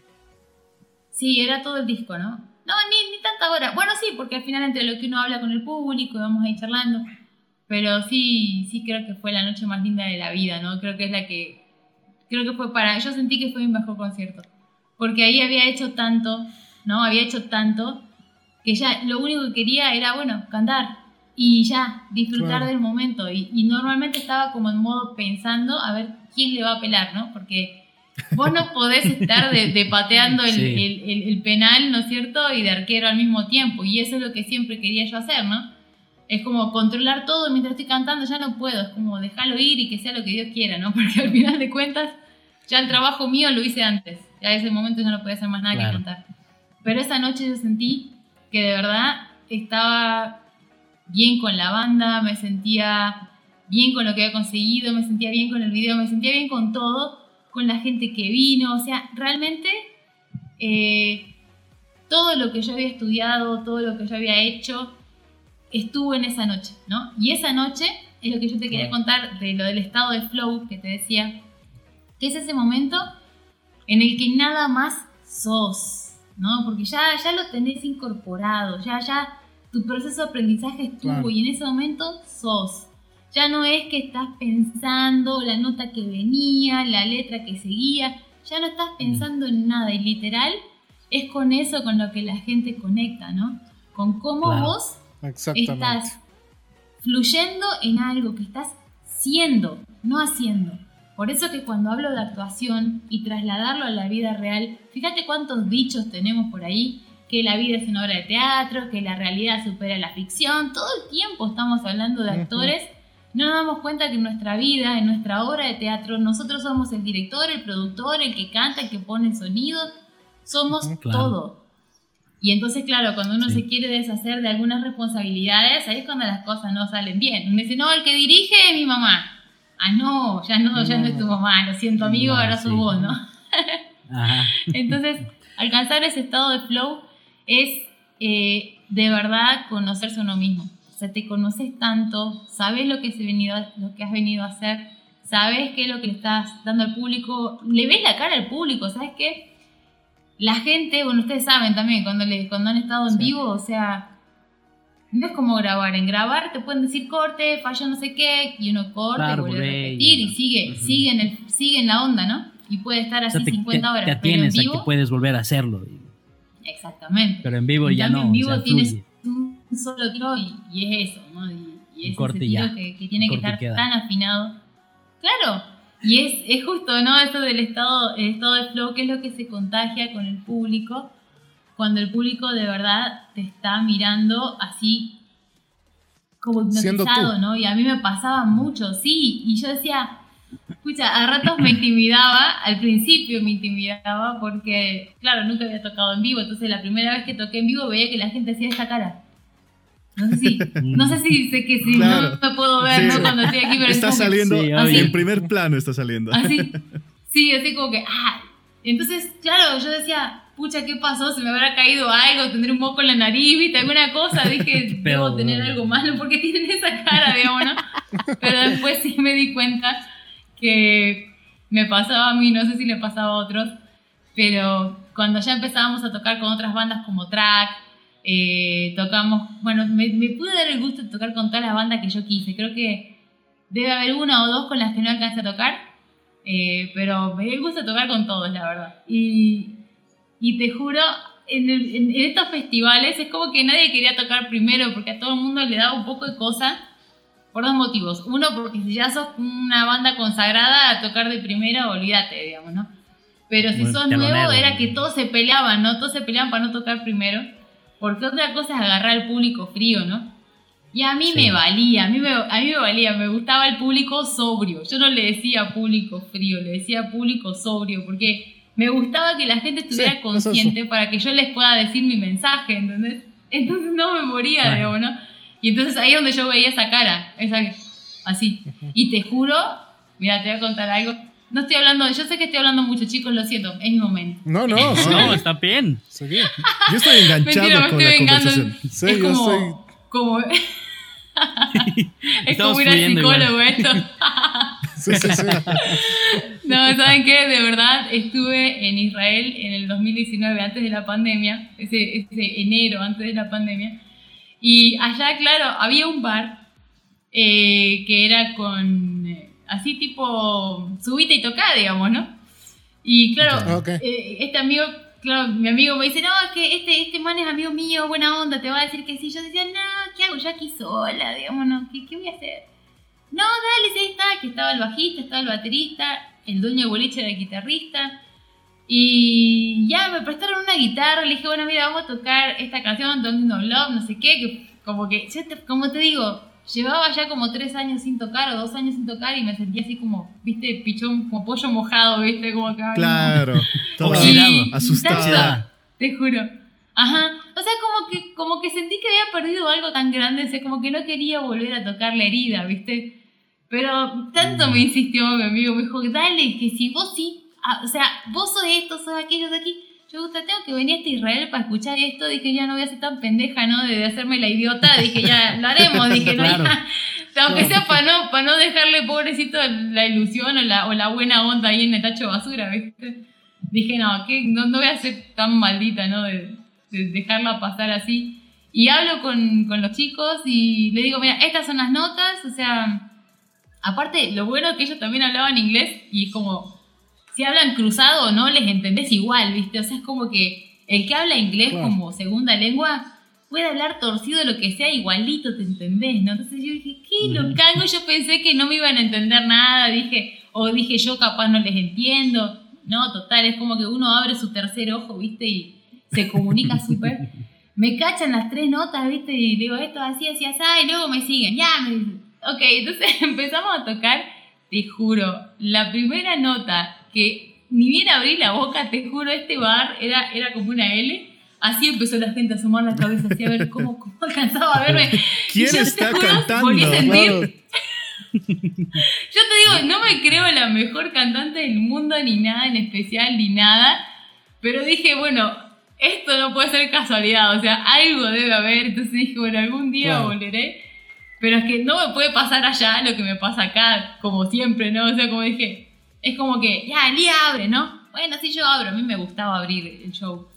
Eh, pero es por eso, ¿no? Porque yo sentía que podía conectar así con la gente. Entonces dominaba esa conexión y me gustaba muchísimo. Entonces, claro, no me perdía. Era ese estado de flow que cuando la gente me, me, me saludaba de, de, de, abajo del escenario o me mandaba un beso o cualquier cosa, o sea, yo le podía contestar y por más que la canción hablaba de andar llorando, yo era, eh, saludando. Entonces es como que dije, pucha, o sea, como que a ratos de verdad es ese estado de flow que vos de verdad estás siendo. Y esa es la actuación, es ser. La gente piensa que es fingir. ¿No? Que es como que, ah, sos actriz, seguramente mentís muy bien, ¿no? Ay, qué gana de pegar. claro, eso dicen todos, ¿no? Claro. No confío. sí. Está mintiendo. jugar bien póker. ¿Será que me está mintiendo? Porque es actor, ¿no? Y de eso vive. De mamar a la gente. sus lágrimas de telenovela, ¿no? De cocodrilo. La víctima. No, besos de telenovela también hay, ¿no? Ah, besos de novela. Sí, uh Y eso que también hay que saber hacerlo bien. si te fijas, o sea esa es, la, es actuar, actuar es ser. Entonces, uno a veces se distancia mucho de quién es, ¿no? Cuando empieza a pensar que todo lo externo tiene razón, que todo lo externo es eh, lo que sabe, que el burro es uno, ¿no es cierto? Y uno es el que está equivocado siempre. Eh, y el que está mal, el que está loco, no sé, no, ¿cómo va a hacer eso? No, que cómo así. Y te juro, las veces en las que yo he cedido, así digo, pucha, qué idiota, decía, ¿no? Porque al final después las cosas se mostraron y, había tenido razón, digamos, ¿no? Y tampoco sé como que, viste, tenía razón, porque ya a esa altura ya, ya es más empute que, que felicidad de que salió como yo decía, ¿no? Pero es como que, ah, qué frustración. Pero eso también me enseñó que, que a confiar, ¿no? En lo que yo, en lo que yo pienso, en lo que yo quiero o en lo que digo que va a ser, porque, mira, yo descubrí varias cosas durante la pandemia, muchas cosas, o sea, por primera vez tuve tiempo de pensar y de, de pensar y pensar en mí y no tener que pensar en más nada, ¿no? O sea, obviamente mi hija, o sea, lo que, lo que está cerca mío es mi hija, entonces yo le decía, a ver, si yo tuviera, no sé, si salís de un incendio, ¿no? Si salís de un incendio, en el que tenés que llevarte dos huevadas. ¿Y qué me llevaría? Bueno, mi computadora y mi hija, como la otra vez, que también, digamos, ¿me entendés? O sea, cuando me divorcié lo mismo. ¿Qué me llevaría? Era como la casa en llamas, ¿no? O sea, ¿tengo que dejar todo? Bueno, a la miércoles, mi hija, mi mochila, chao, digamos, ¿no? Entonces... Y tú que estás acostumbrada a empezar desde cero, ¿no? desde Claro. Sí, qué mala leche, ¿no? Yo como que también digo, si Reinventarte. empiezo de cero. A diario. Sí, pero es porque de verdad me, me siento muy... eh, no sé si es Capaz. ansiedad, quizá era ansiedad también. Pero es como que siempre me tocaba empezar de cero y te juro que en un momento te cansa, ¿no? Te, te rompe las pelotas, decir, ¿por qué miércoles todo se va al tacho? No puedo ser Claro. Y estable. otra vez empezar de cero. Claro. Pero entendí que la vida no es estable un carajo. Esa idea que No. nos han No, pues, de que no, nada. estabilidad, que te juro, Mm. todo, todo, todo está en continuo movimiento y que de verdad cuando querés acordar ya estás en otra parte, ¿no? Y, y es como, eh, por ejemplo, ustedes también que, como les digo, desde lo artístico uno crea esa, esa plasticidad, ¿no? O sea, de, de volverse como plastilina, ¿no? De uno que, me acuerdo que me decían, no, es que vos no aceptás un no por respuesta. Obvio, no acepto un no por respuesta, pero tampoco dejo de buscar el camino, ¿me entendés? No es que yo quiera las Claro. cosas a capricho. No se puede de esta forma, bueno, me toca hacer cambio, entonces soy consciente de que así como estoy hoy, lo que no Ya. tengo hoy, hoy no estoy lista, por eso no lo tengo, ¿no? Entonces, Claro. necesito aprender algo más. Si tengo que parir, así como tengo que sufrir, bueno, ¿qué importa? Hasta que entienda, ¿no? Hasta que aprenda. Entonces, de verdad, ser consciente de que cada huevadita, te lo juro, cada mínima cosa que pasa, eh, mientras uno no le entiende como este es el problema a resolver, no que es el problema a sufrir, ¿no? O sea, el problema a resolver, uno de verdad encuentra las cosas y uno dice, ah, que tarda, pero llega, ¿no? O sea, como que tan, tan, tan Claro. lastimeras esas frases, ¿no? Esas Sí. frases para tener lástima de uno mismo y no hacer las cosas. No, o sea, O sea, como, como que... mediocre, como quedarte Claro. ahí a medias. Ah, va a llegar, va a llegar. O sea, no. Sí, Pero mira, no, algo, algo que puedo totalmente. rescatar es que tú tienes las cosas claras. O sea, puedes ahorita volver a empezar de cero, pero tienes dos cosas bien claras. Tu, tu trabajo, que, es, que sabes con lo que vas a volver a, re- a renacer como sea, que lo que tú sabes y tú conoces, nadie te lo va a quitar. Exactamente, Y tu hija, que es lo, lo segundo más importante en tu vida y que sabes que sin ella o con ella Como- vas a como poder que es hacer lo que sea. impulso también, ¿no? Es Exacto, el gran es tu motor. y Sí. la Es fuerza, es tu ¿no? motor.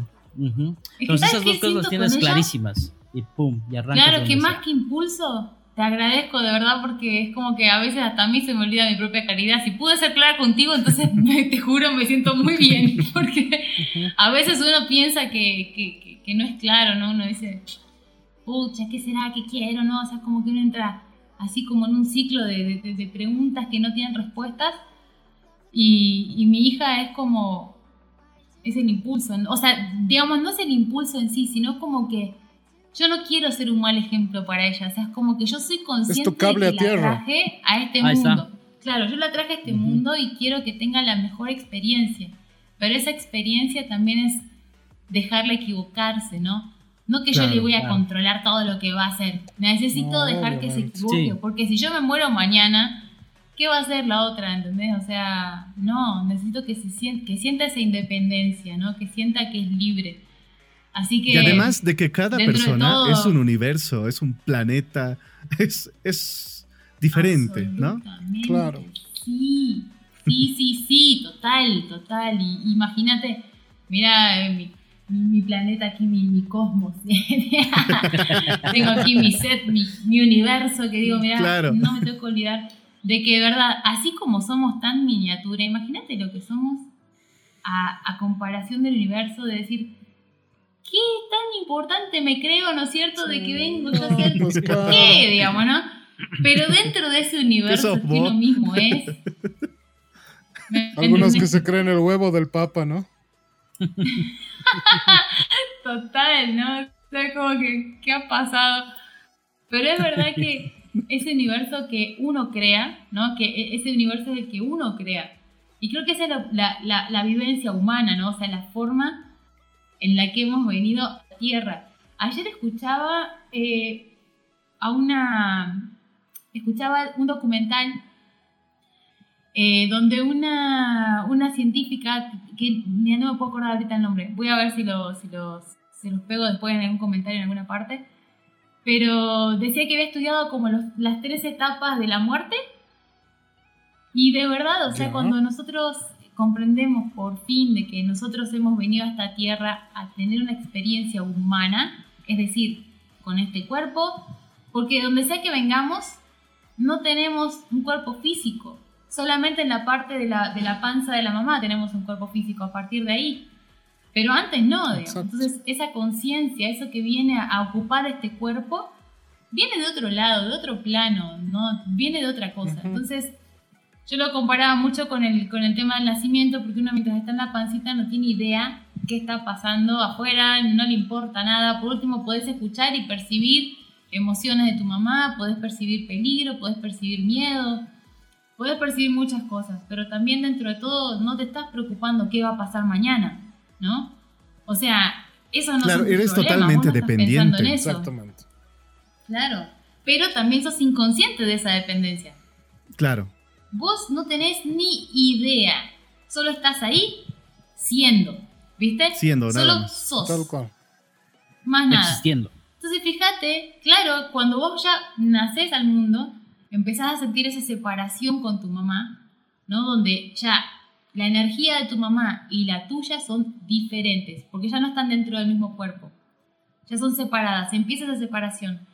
Y ya cuando el bebé empieza a sentir que está siendo separado, ¿no sé, tú cerca de los cuatro meses ya se empieza a sentir esa separación, que lo llamamos abandono de madre, ¿no? Y es ahí donde muchas cosas se truncan, ¿no? O sea, eh, en cada ser humano, porque mm, fíjate cómo venimos a otra vida. Y en este, le voy a contar algo curioso igual, o sea, dentro de esto es algo muy curioso. Es como mezclar dos cosas, pero es parte de la misma idea a la que quiero llegar. Y es que cuando ponen en hebreo el nombre de Dios, es en cuatro consonantes. O sea, no podés sabe cómo, ¿verdad? pronunciarlo, ¿no? Claro, entonces, dentro, de esta, dentro de este conocimiento de que son cuatro letras consonantes, hablaba de que cuando vos naciste, lo que haces, fíjate cómo dice que el, el soplo de vida, ¿no es cierto? Tenés que llorar, pero antes tenés que tomar aire. No podés llorar sin aire. Entonces lo primero que haces es tomar una inspiración, así. Entonces como que esas cuatro consonantes suenan así. Y cuando suena, y que ese es el nombre de Dios.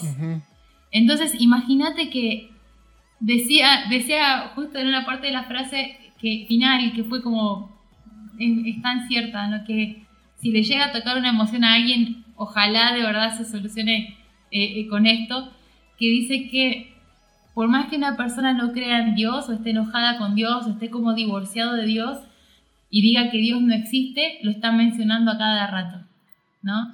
Cada, vez que toma aire, cada, cada vez que inspira, cada vez que exhala. Imagínate, o sea, mira, hasta ahorita tengo los pelos parados, ¿me entendés? La piel de gallina, porque te juro que mm, está bien, o sea, dentro de cada religión, dentro de cada dogma, hay personas que tienen un concepto tal o X de Dios pero al final para quien sea, aunque fuera que Dios es uno mismo, lo primero que yo descubrí es que Dios vive dentro de uno. Y lo primero que pude yo tener para confirmar esa teoría fue la película Estigma, que yo con eso era como mi bandera, ¿no? O sea, yo era chica todavía, ¿no? Tendría unos 13, 13 o 12 años cuando salió la peli. Y yo decía, ah, es que viste, es cierto, Dios vive dentro de uno. O sea, porque yo le discutía a mi catequista y yo le decía, no, que si Dios vive dentro de uno, o sea, nosotros sí entendemos qué cosa es el bien, sí entendemos qué cosa viene del amor, ¿no es cierto? O sí entendemos. Claro. No, porque el pecado. ¿Por qué debo vivir dentro mío con una mancha? Así les decía, ¿no? O sea, como, claro, esa idea de, venirme al mundo ya pecado sin haber hecho nada, estás loco, digamos, a mí no me cuadraba. Claro, haciendo, Pero cuestionando la, la concepción esa. Y además hay otra, perdón, perdón, Juan, Además hay otra prueba de que Dios existe. No sé si has escuchado la teoría de Santo Tomás. Y es justamente relacionado con lo que tú has, has, dicho de cómo tenemos la idea de tal cosa. Y yo te pregunto, ¿cómo tenemos la idea de perfección si nosotros no somos perfectos?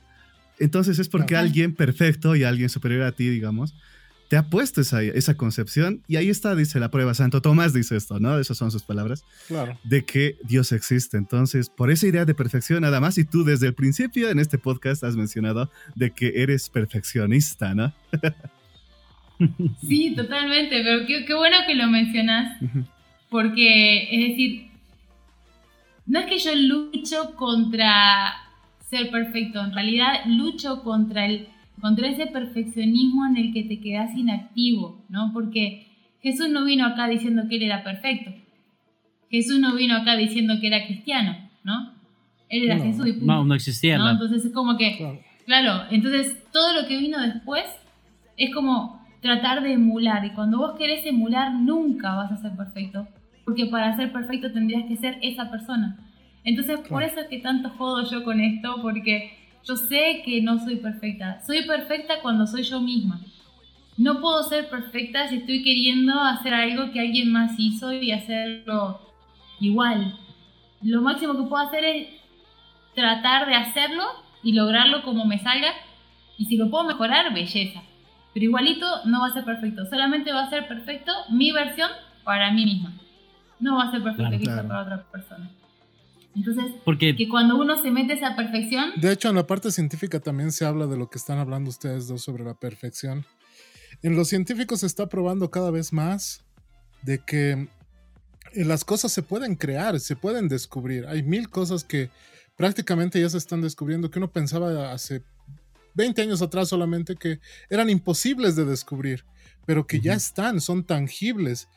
Entonces, eh, los científicos eh, ya no están tan separados del, creacionismo, de, perdón, de la religión como uno pensaba, sino ellos mismos llegan a la conclusión de que, exacto, de que la perfección como tal, como una deidad, puede existir, pero eh, ellos llegan a la conclusión de que esa perfección, esa deidad, es la energía pura de cada uno de nosotros, el momento de nacer podría ser o de morir el momento exacto, en el punto exacto donde yo alcanzo mi energía pura y no, em, no ser un ser humano o no ser un animal o no ser un ser pensante, sino simplemente, como tú dices, ser energía y punto final. Esa es la perfección para el científico.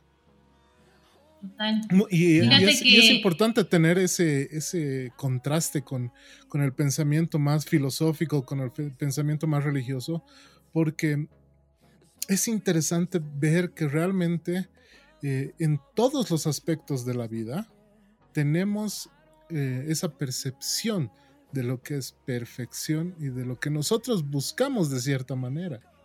Sí, por supuesto, y fíjate que la otra parte, digamos, con la que te quería complementar esta idea eh, de lo que justo estamos hablando, ¿no? Que esta otra persona que estaba, esta mujer que estaba investigando las tres etapas de la vida, perdón, de la muerte, eh, lo comparaba con, con la mariposa cuando está saliendo del capullo. La mariposa una vez que sale del capullo, ¿no? Y que tiene sus alas secas y que ya está expandidas y todo, listo, ya se olvidó del, capullo. ¿Qué le importa el capullo, para empezar? ¿No? Entonces es como que ella está ocupada en usar sus alas, chavo. Entonces es como que ese miedo a la muerte, ¿no es cierto? Esa transición, esa cosa, realmente era como morir. Sí, si estás al borde de la muerte, es como que tenés una etapa así como de inconsciencia y de repente ves un túnel o de repente ves todas las imágenes de tu vida y la, la, la pero que cuando vos realmente te desprendes de tu cuerpo, puedes estar no sé en qué plano, no tengo idea, pero sí, digamos que eso de la mariposa me pareció súper importante, porque uno realmente cuando ya abandona el cuerpo, ¿qué le importa? Imagínate, si en esta vida estamos viendo cómo muchas veces nuestro cuerpo es un ancla, ¿no? Que no podés viajar, no podés estar donde quisieras porque tenés que llevar tu cuerpo contigo, entonces es como que si yo, digamos, en algún punto llego, llego a ese punto, no a la muerte un día, y, tengo oportunidad de separarme de mi cuerpo, yo estoy segura que eso que voy a ver del otro lado es incluso muchísimo más fabuloso que mi cuerpo de hoy, digamos, ¿no? ¿Qué me importa mi cuerpo, no es cierto? O sea, chao, me voy a ver qué más hay, ¿no? Es una celda. Somos un capullo, como tú dices. Un capullo, correcto. Claro, si nos escuchan en español. En España no. Soy un, soy un capullo. O capaz, en España va a decir, capaz sí, capaz sí, no van a decir. no, ¿sabes qué? Un saludo a mis amigos españoles. Ellos igual Debo tener más amigos bolivianos en España que españoles de verdad, pero en serio, igual un beso a los españoles. Según lo que decías, Platón decía eso también, de que el cuerpo es la cárcel del alma. Entonces esto se ha pensado, imagínate, hace tantos años. Claro, se ha pensado, pero ahora... Pero han sido, todos han sido reprimidos por, por Sí. la iglesia, ¿no? Porque Claro, no les han dejado ahora en- evolucionar esas, esos pensamientos. Exacto.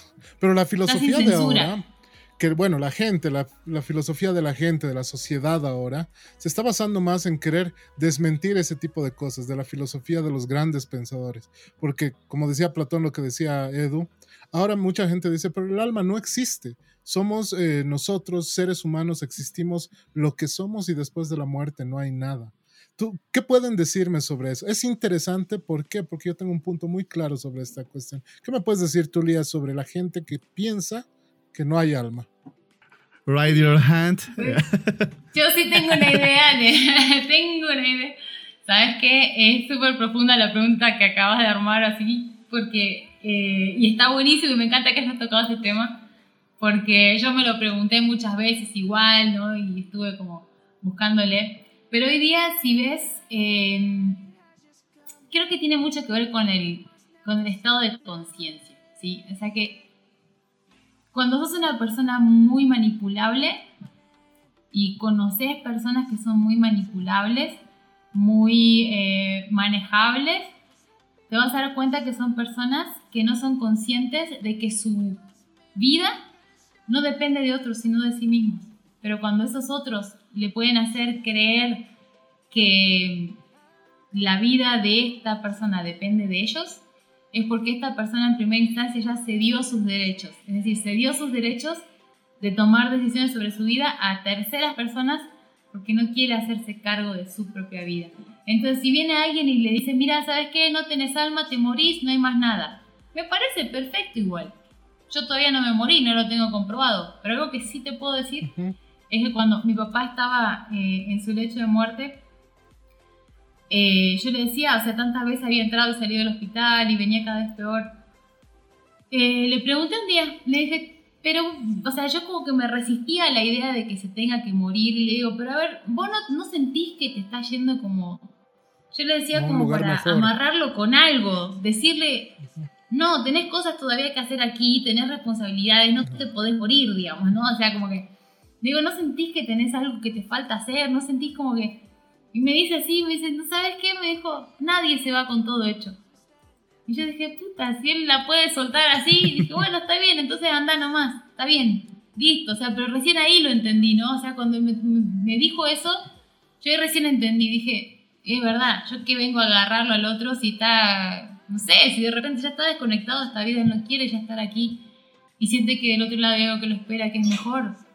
Está en toda su libertad, en todo su derecho de, de tomar esa decisión y yo qué soy para estarla amarrando. Entonces, como que entender de que los demás son, son, son seres libres, que la libertad es la primera cosa y que no, no puede haber esa atadura que, que el otro tenga que depender de mí. A mí yo cuanto, cuanto más libertad puedo entregar, mejor. A mí, yo también quiero ser libre. A mí no me interesa ser, ser rehén de nada, ¿me entendés? Claro. Entonces no me interesa ser rehén de nadie ni, ni estar en esa. Entonces yo también entrego libertad siempre, porque espero al final lo mismo. Si no lo recibo, bueno, no cheque, ¿no? O sea, adiós. No, es- no es alejamos, mi lugar, claro. digamos, ¿no? Así Pero es. mucho tiene que ver con ese estado de conciencia. Porque fíjate que vos podés hablar de estas cosas así re hippie y todo, porque ah, imagínate la rockera hablando de estas cosas hippie, ¿no? O sea, Sí, así haber escuchado. o sea, estereotipo. es como que no. El estereotipo. No, Tal cual, entonces es como que ya yo decir, no, yo tengo una banda de rock. Ay, ¿en serio? O sea, y estás hablando ahora de mindfulness, y estás hablando de, de conciencia, estás hablando de chakras, estás hablando de energías, estás hablando. Y sí, loco, somos energía. digamos. Claro. Entonces, no, Somos es, eso. es- que, Entendemos es que eso. parte de esa, de esa personalidad que tenemos como rockeros que siempre hemos querido ir en contra del sistema. Ahorita estamos yendo en contra del sistema, de lo establecido, de lo que dice, no, la iglesia es un dios y esto aquí. Nosotros estamos interiorizando y viendo, dándole sentido a, un, a un- no sé, a una deidad, pero por algo que sentimos, algo que fluye dentro de nosotros. Entonces yo comparto lo que decimos ahorita acá en el podcast, lo que estamos hablando es totalmente edificador. Yo sé que alguna persona que lo está escuchando va a sentir y va a coincidir con nosotros porque muchas veces utilizan inclusive a Dios como un chivo expiatorio para expiar las culpas que uno mismo o los errores que uno mismo comete. ¿No? Entonces, al, liberarte de eso, al liberar de eso y sentir y tener una autoconcepción de lo que tú realmente haces y que todas las huevadas que haces son culpa tuya y porque tú lo has hecho, no es que un diablito aquí te ha dicho vas a hacer estas huevadas y tú las haces, no, eres tú. Entonces, eres tú, eres Dios, eres diablo, eres todo. Eres todo, claro, uno es todo. Tal cual. Uno es lo que vive, tal cual. Y yo quiero compartir contigo, Lía, precisamente acotando a la última pregunta que hemos estado hablando y demás. Em, esta pregunta de que realmente existe el alma, realmente tenemos un alma, sale de los galenos desde hace mucho tiempo. Sí, los galenos eh, son muy escépticos, muy separados de la vida espiritual. Ellos creen en lo que ven, en lo que hay, porque ellos tocan el cuerpo y saben su funcionamiento y piensan que es la única manera de la que funcione la cuestión mecánica corporal. Pero hace años atrás, unos científicos se han eh, dedicado durante casi unos 6, 7 años a realizar un experimento. No sé si han escuchado hablar del eh, experimento del peso del alma, de los 21 gramos. Wow, no, a ver, contame. Bueno, este, este experimento de los 21 gramos, a ver, te explico más técnicamente cómo se ha hecho. Han tratado estos, estos científicos junto con galenos, precisamente que estaban muy separados de esto, han ayudado con esto. Lo que hicieron estos científicos y los galenos es agarrar un piso entero de oncología, donde había muchos enfermos eh, terminales, ya más de 25 para ser exactos. El experimento se hizo con 25. Lo que se hizo es ponerlos en una cama que pesaba el cuerpo antes y durante su estancia hasta morir. Hicieron eh, todo tipo de, tratamientos y demás para nivelar este experimento, ¿no? Y en los 25, una vez que ellos perdían la vida, pasaban 3 a 4 minutos, que es, eh, los galenos eh, consideran que es el tiempo en el que el cuerpo se libera completamente del oxígeno de los pulmones, o sea que no existe ni una partícula de oxígeno en los pulmones pesaron el cuerpo, pesaron el pelo, o sea, pesaron todo y siempre faltaban 21 gramos. O sea, habían 21 gramos que no podían ser explicados. O sea, y todos se mm. volvían locos, decían, ¿qué es lo que está pasando? O sea, ¿por qué faltan 21 gramos, porque 21 gramos de aire es hartísimo aire, o sea, no puedes meter 21 gramos de oxígeno en los pulmones, es tremendamente difícil. La sangre, por más coagulada que esté, no va a cambiar la densidad y el peso. Eh, los músculos, por más rígidos que se pongan, van a seguir pesando lo mismo. La densidad ósea es lo mismo, o sea, apenas acabas de morir, no van a pasar esas cosas. Y se ha vuelto a hacer el experimento con otras 25 personas esta vez enfermas de otra cosa, igual terminales. Y 21 gramos seguían faltando. Y es ahí donde los médicos han escrito un artículo eh, que se llama 21 gramos que no podemos explicar. Y es interesante porque ellos en todo el informe que ponen médico completamente, ellos detallan punto por punto qué partes del cuerpo pueden afectar el peso, pero son 21 gramos que hasta ahora solamente las personas que creen en el alma pueden explicar. ¿Por qué? Porque son los creyentes, los que dicen, nosotros tenemos un alma y creemos en ella a pesar de no verla, a pesar de que, de que la gente puede decir no existe. Eh, es la explicación, ¿no? Los 21 gramos es nuestra alma, es nuestra energía pura que se está yendo quién sabe dónde. Quieren darle una explicación científica. Sí, no, que sabes qué, me parece, me parece alucinante lo que estás contando. Yo no sabía de ese, de ese, de ese experimento, pero es como. Mm, mira, yo vi la medicina, o sea, mi papá, como te digo, era médico, pero él, a pesar de tener una. tenía especialidad en, cirugía y oftalmología, y, y, él en realidad era de los pocos médicos que trataba al paciente como un todo. ¿Sí? Él, él, decía que él hacía medicina holística, que él tomaba al individuo completo. Y él no siempre estaba medicando con, con medicamentos, literal, así, droguería, farmacia, todo esto. También empezó, se fue a China a estudiar acupuntura, shiatsu y no Ah, sé qué otras buenísimo. cosas. O sea, y le entendía muy bien a la química de los medicamentos. Entonces, siempre estaba estudiando también. Y siento que por eso sus pacientes, él no tenía pacientes que, ah, qué pena, bueno, te sacaremos el ojo. No, ¿me entendés? No había eso. nunca, nunca, ah, bueno, qué pena, se murió, listo. No, nunca yo vi un paciente de mi papá que no se vaya con solución.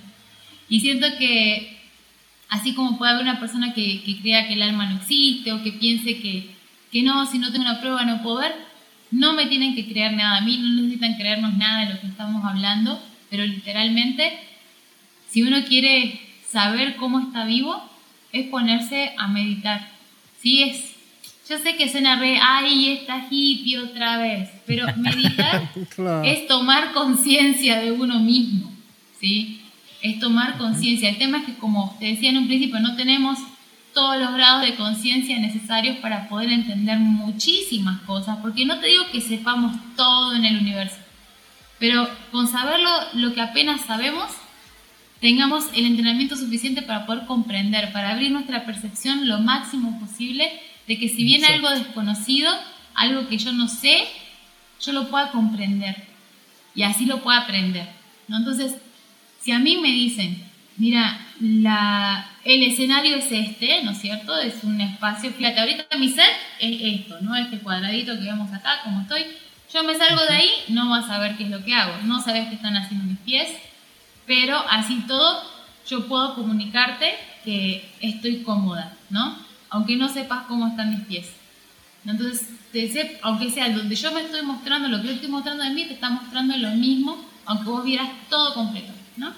Entonces, que vos no tengas conciencia de dónde están mis pies no significa que no puedas comprender dónde están mis pies. Y yo te digo, mira, ¿sabes qué? Tengo las piernas cruzadas, ¿no? Entonces decía, ah, Claro. sí, puedo entender porque está cómodo, no se cae, no se ya. O decir, no tienes Entonces- pies, digamos, ¿no? Claro, Claro, Claro. podría decir, ¿sabes qué? Tengo una silla de ruedas, no se ve, digamos, ¿no? Entonces, Claro. claro. no tendrías una conciencia sobre eso. Entonces, una persona que no ha constatado todavía, que no ha tenido una experiencia donde poder ver realmente y comprender si hay un alma, es porque todavía no investigó lo suficiente, porque todavía no vivió lo suficiente para poder encontrarse con esa información. Cuando vos perdés la curiosidad, obviamente todo queda por fuera. O sea, puede ser que esté nublado, puede ser que llueva, puede ser que haga sol, te da lo mismo, porque como estás bajo un techo, no te importa, entonces listo. Da igual si hay sol afuera Claro. o si llueve. Pero si a vos te toca salir a buscar alguna cosa, no sé, comida, y está lloviendo, te vas a encontrar con que tenés un problema. ¿Cómo salgo de aquí? Claro. ¿Cómo voy nadando? ¿Qué voy a Claro. hacer? Entonces, Claro. es eso, que no nos hemos encontrado ante un problema tan fuerte en el cual tengamos que volcar la mirada a nosotros mismos y ahí encontrarnos, ¿no? Encontrarnos a nosotros mismos, en ese escenario, en ese pedacito de la información que tengamos. Ese es nuestro escenario. Por eso, Sí. cuando a mis alumnos yo les explico, ¿saben qué? Ustedes no vinieron a estudiar actuación, ustedes me pidieron que les ayude a eh, poder expresarse mejor ante cámaras, poder expresarse mejor eh, en la clase, exponiendo en su conferencia, dando clases, eh, que capaz en el- la reunión familiar los quieren hacer cantar y cantan muy bonito, pero no se animan porque no sé. Lo canalizan. Entonces, exacto, vienes a mí, no me dijiste, ¿sabes qué? Quiero ir a Hollywood. Me dijiste, quiero cantar frente a mis parientes y que no se rían. O quiero darle una Claro. sorpresa a mi mamá, Ok. pero no me animo, ¿no? Entonces, fíjate que es una cosa real, que yo le digo, mira, no viniste así buscando estar en Hollywood, pero vos sos un actor y vas a tener que actuar y vas a tener que hacerte responsable. Y en, esa, y en ese contexto, tomar esta técnica, esta, esta toma de conciencia, ¿no? De que el escenario Eso. no está ahí afuera, el escenario está acá adentro. Como tú dices, y la esencia misma de uno es la que te pide de alguna manera canalizar. Como tú dices, tus alumnos te piden y te dicen, no, yo quiero aprender a actuar porque quiero impresionar a alguien. No, o sea, tienen, sienten dentro de ellos que quieren que explotar esto. Tiene que salir de alguna manera. Como dicen acá en Santa Cruz, que reviente el puchichi. Entonces, Sí. que de alguna manera encuentren ese camino.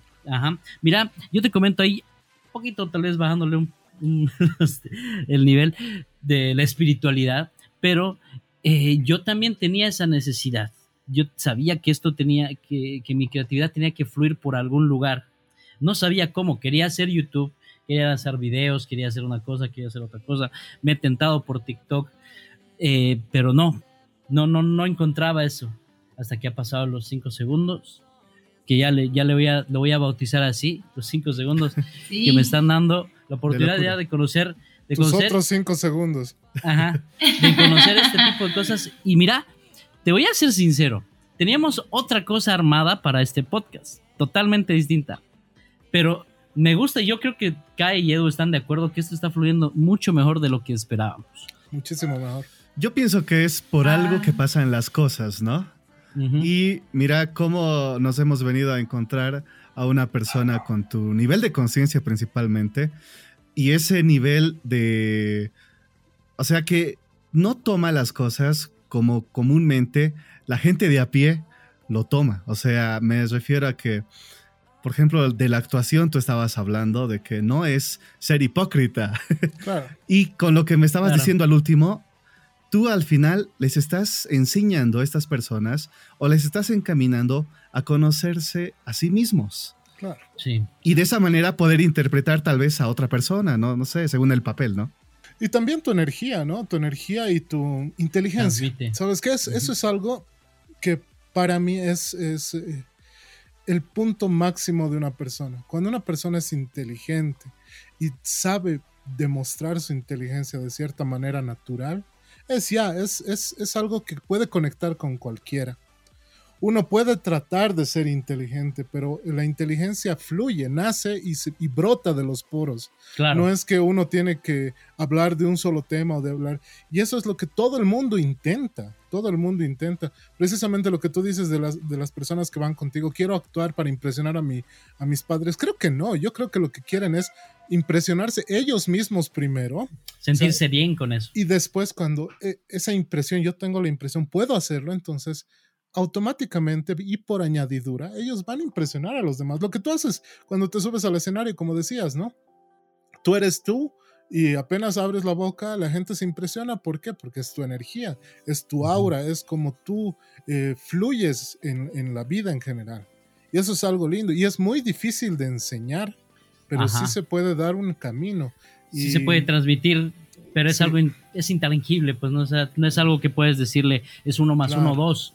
O sea, haciendo esto es lo una vas a regla. conseguir. No es, Es, una algo además que tienes que Sí. demostrar, no es, no es decir nomás, tienes que demostrar. Claro, no es una, es una for- no es una fórmula, pero sí, eh, como dicen ellos, ¿no? Es algo que eh, se tiene que vivir. No es que te digan, no, este churrasco es lo más delicioso del mundo, Claro. se vea brutal, le metes el tenedor y se dobla. No, o sea, no, no funciona de esa manera. De duro era huevada. Hay No, que te- te poner a prueba. Claro. Mm. Total, hay que poner a prueba. Yo les decía, ¿sabes qué? Mira, todo lo que me estás diciendo, o sea, me hacías aguar los ojos porque a medida que me vas diciendo cosas, o sea, de verdad fui conectando con dos cositas que dijiste ahí que me hicieron acordar cuando, cuando yo era chica, ¿sí? Cuando tenía, sí, unos dos o tres años, o sea, como que ya yo era la promesa de médico que mi papá iba a heredarle al mundo, ¿no? O sea, pero más que todo por parte era el anhelo de mi mamá, ¿no? De como para complacer un poco más a mi papá, es darle una hija que la siga en medicina y haga la, la carrera también. Yo siento que hoy día, eh, a pesar de que no, no fui médico porque, no sé, tengo algo con la sangre, o sea, en el momento de, de- de la, de la urgencia, yo, dale, si me tengo que ensuciar, me ensucio, ver sangre, tengo que hacer un nudo en un intestino, está bien, lo hago. Pero si yo lo tengo que hacer por voluntad propia, no creo que vaya a elegir nunca hacer algo así, ¿no? Por ejemplo, dentro de la medicina me tocaría hacer cirugía, que yo, yo digo, ay no, me va a doler. Pero siento que al final yo he alcanzado a hacer otro tipo de medicina. No sé si, si es como muy ambicioso lo que estoy diciendo. Pero cuando armé la banda, la banda tenía por objetivo ser portavoz del alma. Y eso, y eso decía en la página de la banda somos portavoces del alma. Y lo ponía en plural porque yo sentía que mi, mi banda tenía que opinar lo mismo, digamos, ¿no? Pero al final a la banda no le importaba porque ellos no hablaban inglés, casi no escuchaban las canciones a veces y ni sabían de qué estoy hablando. Pero realmente mi intención era ser un portavoz del alma, hablar cosas del alma y, y conectar con esa cosa divina, no sé. No lo digo desde la religión, desde, ay, mira esta vieja, ahora me salió con su Dios. No, lo que digo es que esa esencia creativa que nosotros tenemos dentro está ahí para compartir con otros, para conectar con otros y que mi papá yo siento que tenía un don, ¿sí? Para curar.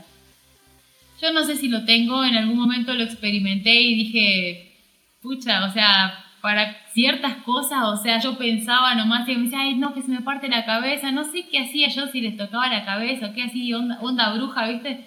Pero bruja buena onda, ¿no? Tipo, ya, te voy a ayudar a ver que se te pase tu dolor y y Chan, se les pasaba, ¿no? Y yo digo, bueno, esto debe ser brujería, alguna mierda, así que dije, no, gracias, ¿no? Pero es como, viste, uno rechaza por, por la mala idea de, de otras cosas, quizá un don que estaba heredado de otra manera, qué sé yo, viste, o sea, cosas que uno por ahí no, no tiene certeza de cómo explicarlas, pero es como la sentía, y ahora que me decís todo esto, que te digo, me llenaste el alma y, digo, escucha, a veces uno no se da cuenta de cuánto han dado para poder... Eh, mirar para atrás.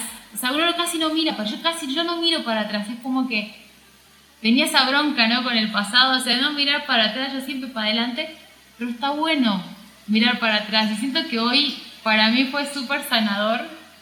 Digo porque de verdad generalmente uno no tiene esta costumbre de ir para atrás, pero ir para atrás nos ayuda a ver todo de vuelta y decir, pucha, no estoy tan mal, no estoy tan loco, ¿no es cierto? No estoy tan equivocado o sea, no estoy, no estoy mal, porque muchas veces dicen, no, que estás frito, fíjate lo que te pasó, no, tenés que empezar de vuelta. La gente te carga con todo eso. Es decir, te pasa su emoción para que vos se la sujetes y uno ahí sujetando emociones de otro todo el tiempo y las de uno nadie las agarra, ¿no? Sí. Claro, ¿no? Y esto yo creo que va, a servir, va a servir a las personas que nos van a escuchar que también yo creo que en algún punto siempre estamos pasando esta etapa, ¿no? En, algún, en alguna cosa de la vida, siempre estamos pensando de que no, es, no lo estamos haciendo bien o que falta.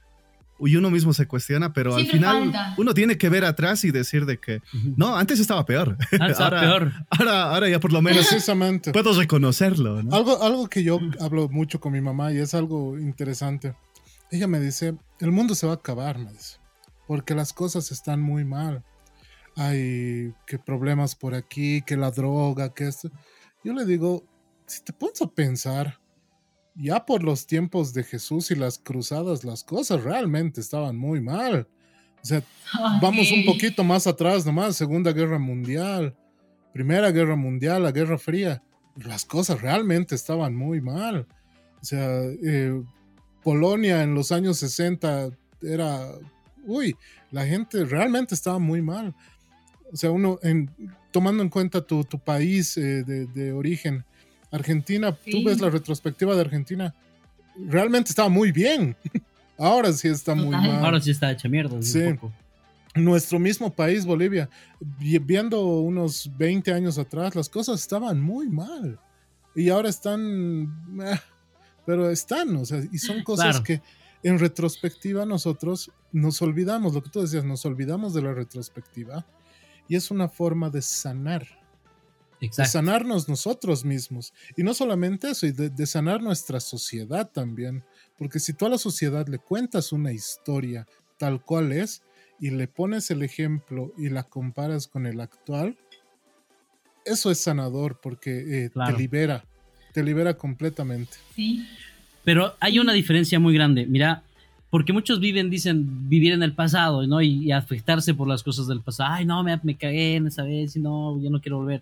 No, pero ya te enfocas mal, te enfocas negativo. Ahora, si alcanzas una conciencia y de, de, volver atrás, pero con otro tipo de enfoque, ya con tu nueva experiencia, es, mira, yo lo digo así porque no sé en qué momento pero siento como que ha abierto los ojos. Y me pongo a pensar y a recordar cosas del pasado, errores que cometí en el pasado, y siento como si esa persona hubiera sido otra. Como que, como si fuera un sueño, lo recuerdo. O sea, cuando Sí. estaba Sí. muchacho en la universidad y cometía alguna estupidez o así, alguna- qué pendejo, qué, qué, qué animal. O sea, pero lo recuerdo como un sueño, como una pesadilla, como una cosa así. No lo recuerdo como, como algo vivido, ¿no? Lo siento así, pero utilizo esas, esas experiencias como para eh, no, no cometer los mismos errores, tal vez, o para mm, enseñar a alguien y para transmitirle esa, esa experiencia, ese conocimiento. Y yo soy partícipe de la gente que dice, este, no puedes eh, juzgar a alguien por la ignorancia del pasado con la sabiduría del presente, ¿no? ve? Porque muchas veces a- atacan a la gente y ahorita con eso de las redes, cualquiera va y ve tu Facebook de hace 10 años donde pones, ah, estos masistas o alguna cosa racista o algo ofensivo para algún tipo de gente, pero ya no, te, ya no eres esa persona, 10 años en- en el Exacto. futuro ya eres otra persona y, y, y aprender de los, del pasado y, y mejorarlo es, es, es la cuestión, ¿no? Porque otras, otras personas viven del pasado y dicen, no sé, no sé cómo es- eh, Es tomarlo. explicar eso, Ah. ¿no? Y es que a veces es necesario Pero- caminar pero- dos pasitos hacia atrás para tomar impulso. Exacto. Y otra cosa que te he escuchado es decir muy bonita, que, perdón, que, que he visto en tu Instagram, que dices, dejar de hacer las cosas un momento no es no hacer nada, ¿no? O sea, puedes estar echado en tu cama, poniéndote a analizar, y estás haciendo otro, otro tipo de trabajo, no estás, tal vez estás tirado en tu cama, voltado, pero estás analizando y estás haciendo limpias mentales, ¿no? Y eso, es- eso es hermoso. hacer nada igual es hacer algo. Tal cual, Exacto, amigos. ¿Y eso ¿Sabes qué? Hacer nada es hacer algo porque todo el mundo te va a poner presión, especialmente cuando estás en un proceso, como te digo, de toma de conciencia, ¿no? Porque como que mucho se habla de que de la toma de conciencia, que, que tienes que ser como más despierto, ¿viste? Ya empiezan los insultos, ¿no? Porque con esto de la manipulación, fíjate cómo también aparecen palabras con la connotación cambiada y voy a decir, ¿y por qué? ¿No? Si esto es el antónimo de esto, ¿por qué ahora se supone que el antónimo es... No, está mal. Mira, te doy un ejemplo claro, que es lo que siempre digo. Cuando yo le digo a las personas de pasar, por ejemplo, de, de- de la timidez, ¿no es cierto? De sentirse tímido, de sentirse como que, ay, no me animo, como que siempre deja pasar esos cinco segundos, ¿no? A hacer una, a- a- de pasar de esa, de esa situación a ser un atrevido, a ser atrevido, atreverse. ¿Por qué? Porque no esperas que cuente cinco para largarte a hacer. Eso es ser atrevido, ¿no? Es lo contrario de ser eh, tímido. Entonces, ¿por qué ahora atrevido es un insulto y no se puede decir atrevido cuando lo que realmente es ser atrevido es eso, ser valiente, ser corajudo, Claro. ir adelante? No, no que le faltó el respeto a alguien que se le ocurre que su respeto es intocable, digamos, ¿no? O sea, no pasa por ahí. Entonces, como que así le han cambiado el significado a muchísimas palabras preciosas que tenemos para podernos expresar. Y fíjate cómo ahora tenés que sacar cuentas de a ver si digo esto, ay no, ¿qué va a pensar el otro? Y que ahora todos quieren que tú estés todo el tiempo pensando en qué van a pensar ellos. No viejos, se equivocan. Ahí es donde empezamos nosotros a perder nuestra conciencia. Así que no, si alguien te dice, mira, tenés que memorizar un montón de etiquetas diferentes, y esto te digo, lo dije hace como unos 10 años o tal vez un poco más, eh, cuando empezó todo esto de, de- del tema de género y todo lo demás, está bien que empezó a hacer más una campaña, ¿no? Y yo me da cuenta porque el tema de manipulación en campaña, en marketing, en todo es bien intenso y uno ya se da cuenta. O sea, uno trabaja en televisión, otro ve la, ve la tele, ve, prensa, ver cómo se funciona el tema de tocar emociones y todo eso. Entonces, la gente tiene teclas en la cabeza que cuando uno las toca, chan, uno sabe cómo van a reaccionar. Entonces, fíjate que cuando esta gente eh, te dice, mira, hay, hay un montón de formas diferentes de ser diferente. Te las vas a tener que saber todas. ¿Por qué? De última, somos todos seres humanos, como seres humanos somos todos distintos y al final de cuentas seguimos siendo parte de la misma conciencia. Seguimos siendo uno. A mí, ¿qué me importa? ¿Qué haces con tu cuerpo? Es tuyo, hacer lo que te dé la gana, ¿no? ¿Por qué me tiene que importar? ¿No? O sea, no me, no me interesa, no, no afecta en mi vida de ninguna manera. Entonces, eh, que se quiera cambiar el, el eje de, de la conversación y en vez de pasar a uno mismo, hablar desde el ser, desde, desde su propia conciencia, a tener siempre que estar hablando de otra persona, ¿no? O por ahí personas que aparecen diciendo, ay, a mí no me gusta que me llamen de esta manera, eh, yo quiero que me llame tal otra. No podés controlar al mundo. La única cosa sobre la que tenés control es sobre vos mismo.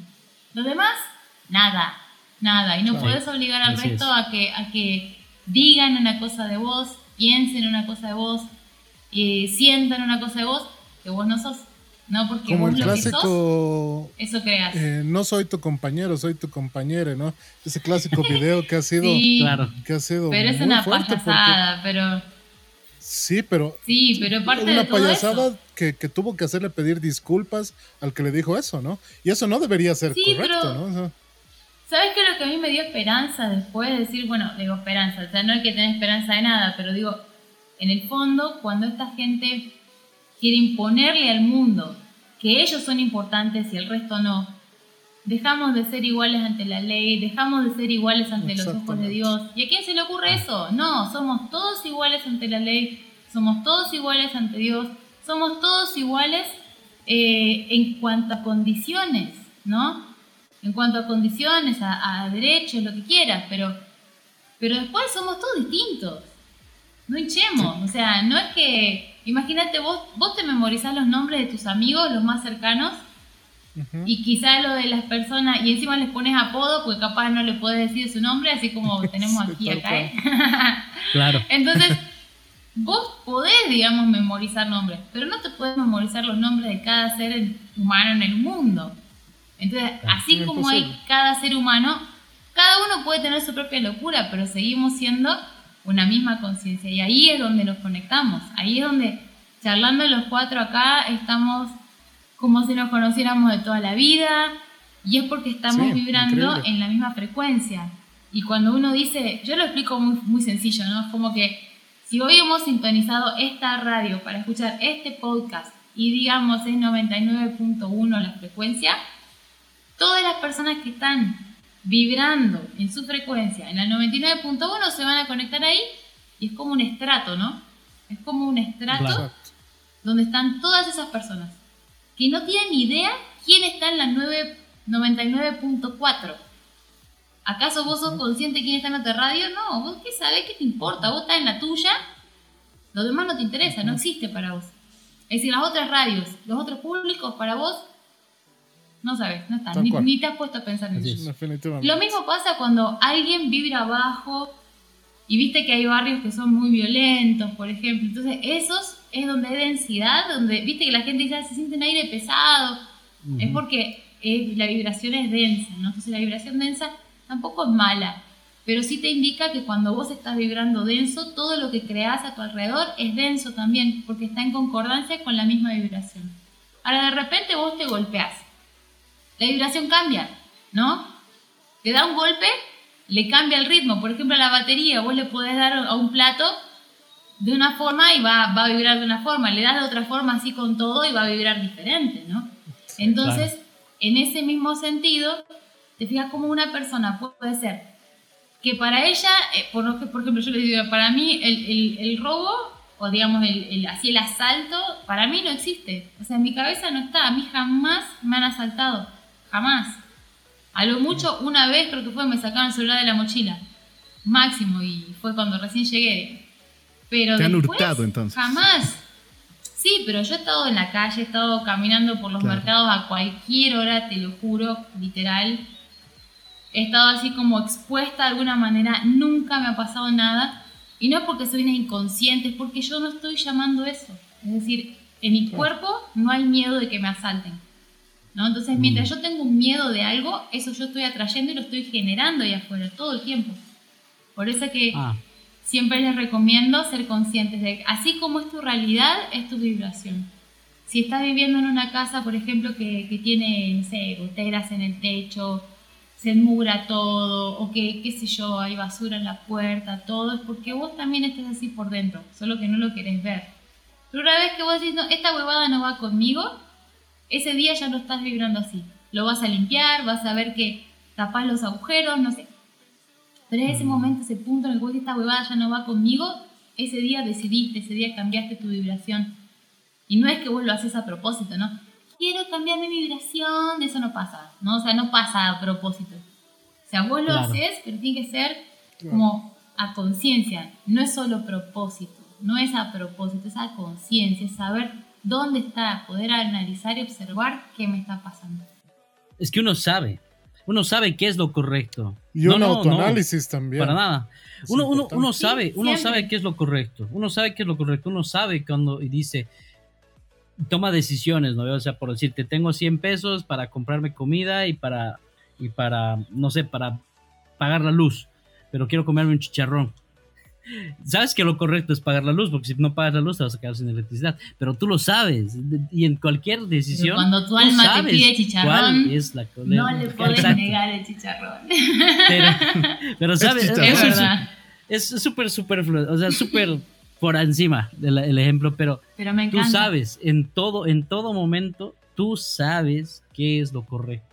Solamente que muchas veces por tus caprichos o por lo que, por tus necesidades inmediatas, no las tomas en serio o no las tomas en cuenta y las dejas de lado y ya luego ya sientes las consecuencias. Claro, el, discernimiento es un don divino, yo creo, porque no todos lo tienen, no todos lo tienen bien afinado, diría yo.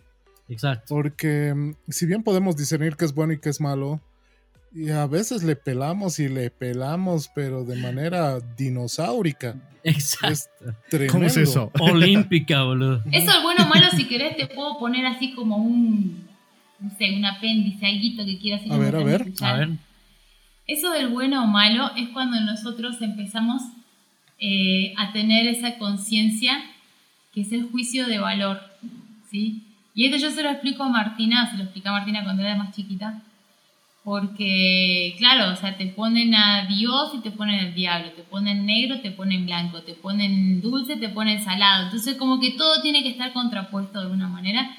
Y entonces uno empieza a poner juicios a todo antes de poder ir, ¿no? Entonces, por ejemplo, decís, no, a mí el calor me pluma, ¿no? Entonces, bueno, pero si el calor tiene una playita por ahí, ah, estar en la playa con calor es chévere, estar con frío, olvídate de la playa con frío, ¿no? Entonces, es como que las cosas simplemente son. Yo se lo explicaba con el tema del ratón, o sea, lo que es lo, el gato y el ratón. Lo que es bueno para el gato es malo para el ratón. Entonces, es decir, si al gato le encanta cazar ratones, para el gato es bueno cazar ratones. Pero para el ratón es malo ser cazado por el gato. Entonces, las cosas simplemente son. No importa si son buenas o malas, correcto o incorrecto. Fíjate que correcto o incorrecto siempre es, es subjetivo, ¿no? O sea, ¿qué es correcto? Para el gato es una cosa, para el ratón es otra lo correcto. Entonces, no caer sino en, lo verdadero. Más bien, que correcto o incorrecto, bueno o malo, es caer en lo verdadero. ¿Cuál es la verdad en todo esto? Por ejemplo, si vos decís, mira, tengo mis 100 pesos, ¿no? Tengo que pagar la luz y tengo que pagar, eh, no sé, el agua y quiero comer un chicharrón, la verdad estás cagado de hambre. Si no, no estarías pensando en comida, ¿no? Eh, pagar el, pagar, no sé, pagar el agua, pagar la luz, de repente yo sé que puedes hablar con un vecino tuyo si te cortan la luz y mientras tanto vos ganas tiempo para generar otros 100 pesos. ¿Me entendés? Pero comer ese rato está bien. ¿Te das cuenta? O sea, necesitas comer, tenés hambre, ¿no? El impulso Entonces, ¿por qué tenés que acostumbrarte? Claro, ¿por qué tenés que tener eh, esa costumbre también de que tengo que comer bosta, ¿no? Tengo que comer mierda, como decimos, ¿no? Eh, todo el tiempo. No, no es así. O sea, uno no viene al mundo a, tragar el polvo, ¿no es cierto? A morder el polvo, a, arrastrarse como si fuéramos una serpiente pecadora, ¿viste? No, eso no es la vida. La vida es vivir plenamente. Vivir plenamente es que vos puedas seguir eh, amándote como, como, vos, como vos sos capaz de entregar amor a otros, ¿sí? Porque, ¿qué dice? Fíjate la regla, ¿no? O sea, la, regla número uno es amar a Dios por sobre todas las cosas, ¿no es cierto? Y amar al prójimo como a ti mismo. Si vos no te amás, ¿cómo podés ser capaz de amar a otro? Si vos no conoces el amor, es decir, si vos no conoces el amor, no conoces a Dios. Es decir, Dios es amor. Pero es como que nos lo quieren pintar de que es una persona. El amor es ese Dios que vive dentro de uno, ¿cierto? O sea, ponele el nombre que querrás, ponele universo, ponele Dios, ponele amor, es la misma cosa. Optimismo, es eso que sale de vos, claro, pero es, es amor, esa cosa tan fuerte que vos no podés dejar de entregarle a tu hijo, por ejemplo. No puedes dejar de entregárselo, no sé, a la persona que está contigo. Tenés que ser capaz de entregarte ese amor primero a vos, porque ese es amar a Dios por sobre todas las cosas. Es que Dios Exacto. que vive en vos, esa vida que vos tenés, Ujú. es lo primero que vos tenés que amar. Cuando esto de acá está crecido y comió un buen chicharrón, va a tener buena onda con todo el mundo allá afuera, ¿no? Entonces va a poder tener Claro, amor va para a estar de Capaz- buen humor. Ahora, Capaz el ejemplo que no era Claro, si correcto. no te... no, Pero- pero, ¿sabes qué? pero- no, pero es que sí bien. es el correcto, tienes mucha razón. Tienes mucha razón, ¿sabes por qué? Vino justo al dedo como anillito para que podamos entender esto, ¿no? Porque es como, no, viste la madre abnegada, ¿no es cierto? Que, que mi mamá lo hacía, yo también lo he hecho en algún punto y es como que no, mi hija ojalá no lo haga nunca, quiero enseñarle que esto no es así. Tipo, yo voy a sufrir por ustedes, mis hijos, y ah, la Martirizarse. sufrida, ¿no? La víctima, la mártir, ¿no es cierto? La todo, porque ella es inmortal, ¿no es cierto? Nunca se va a morir, nunca se va a enfermar, ella es invencible, ya, ok. Pero llega un punto en que esta señora realmente se enferma de cáncer, le da cualquier cagada en su vida. ¿Por qué? Porque siempre se ha dejado en último lugar. Y además, vos enfermo, ¿de qué le servís a tus hijos? De martirio. Más eres un peso. Entonces, exacto. Entonces nosotros no estamos aquí para hacer martirio para nadie, sino más bien para ayudarnos a crecer, a compartir. Y, eso creo que es la misión de todos, ¿no? O sea, al menos de- de- desde mi corazón siempre ha sido intentar dar lo mejor de mí y poder conectar con esa persona a la que yo sé que puedo ayudar. Pero sí algo que aprendí es que no puedo ayudar a todo el mundo.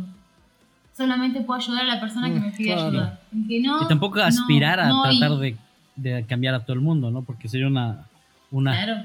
Una misión in- Es imposible, eso. ¿no? Exacto. Sí, Pero- sí, sí. O sea, no pero hace falta que vos lo sentirte- cambies.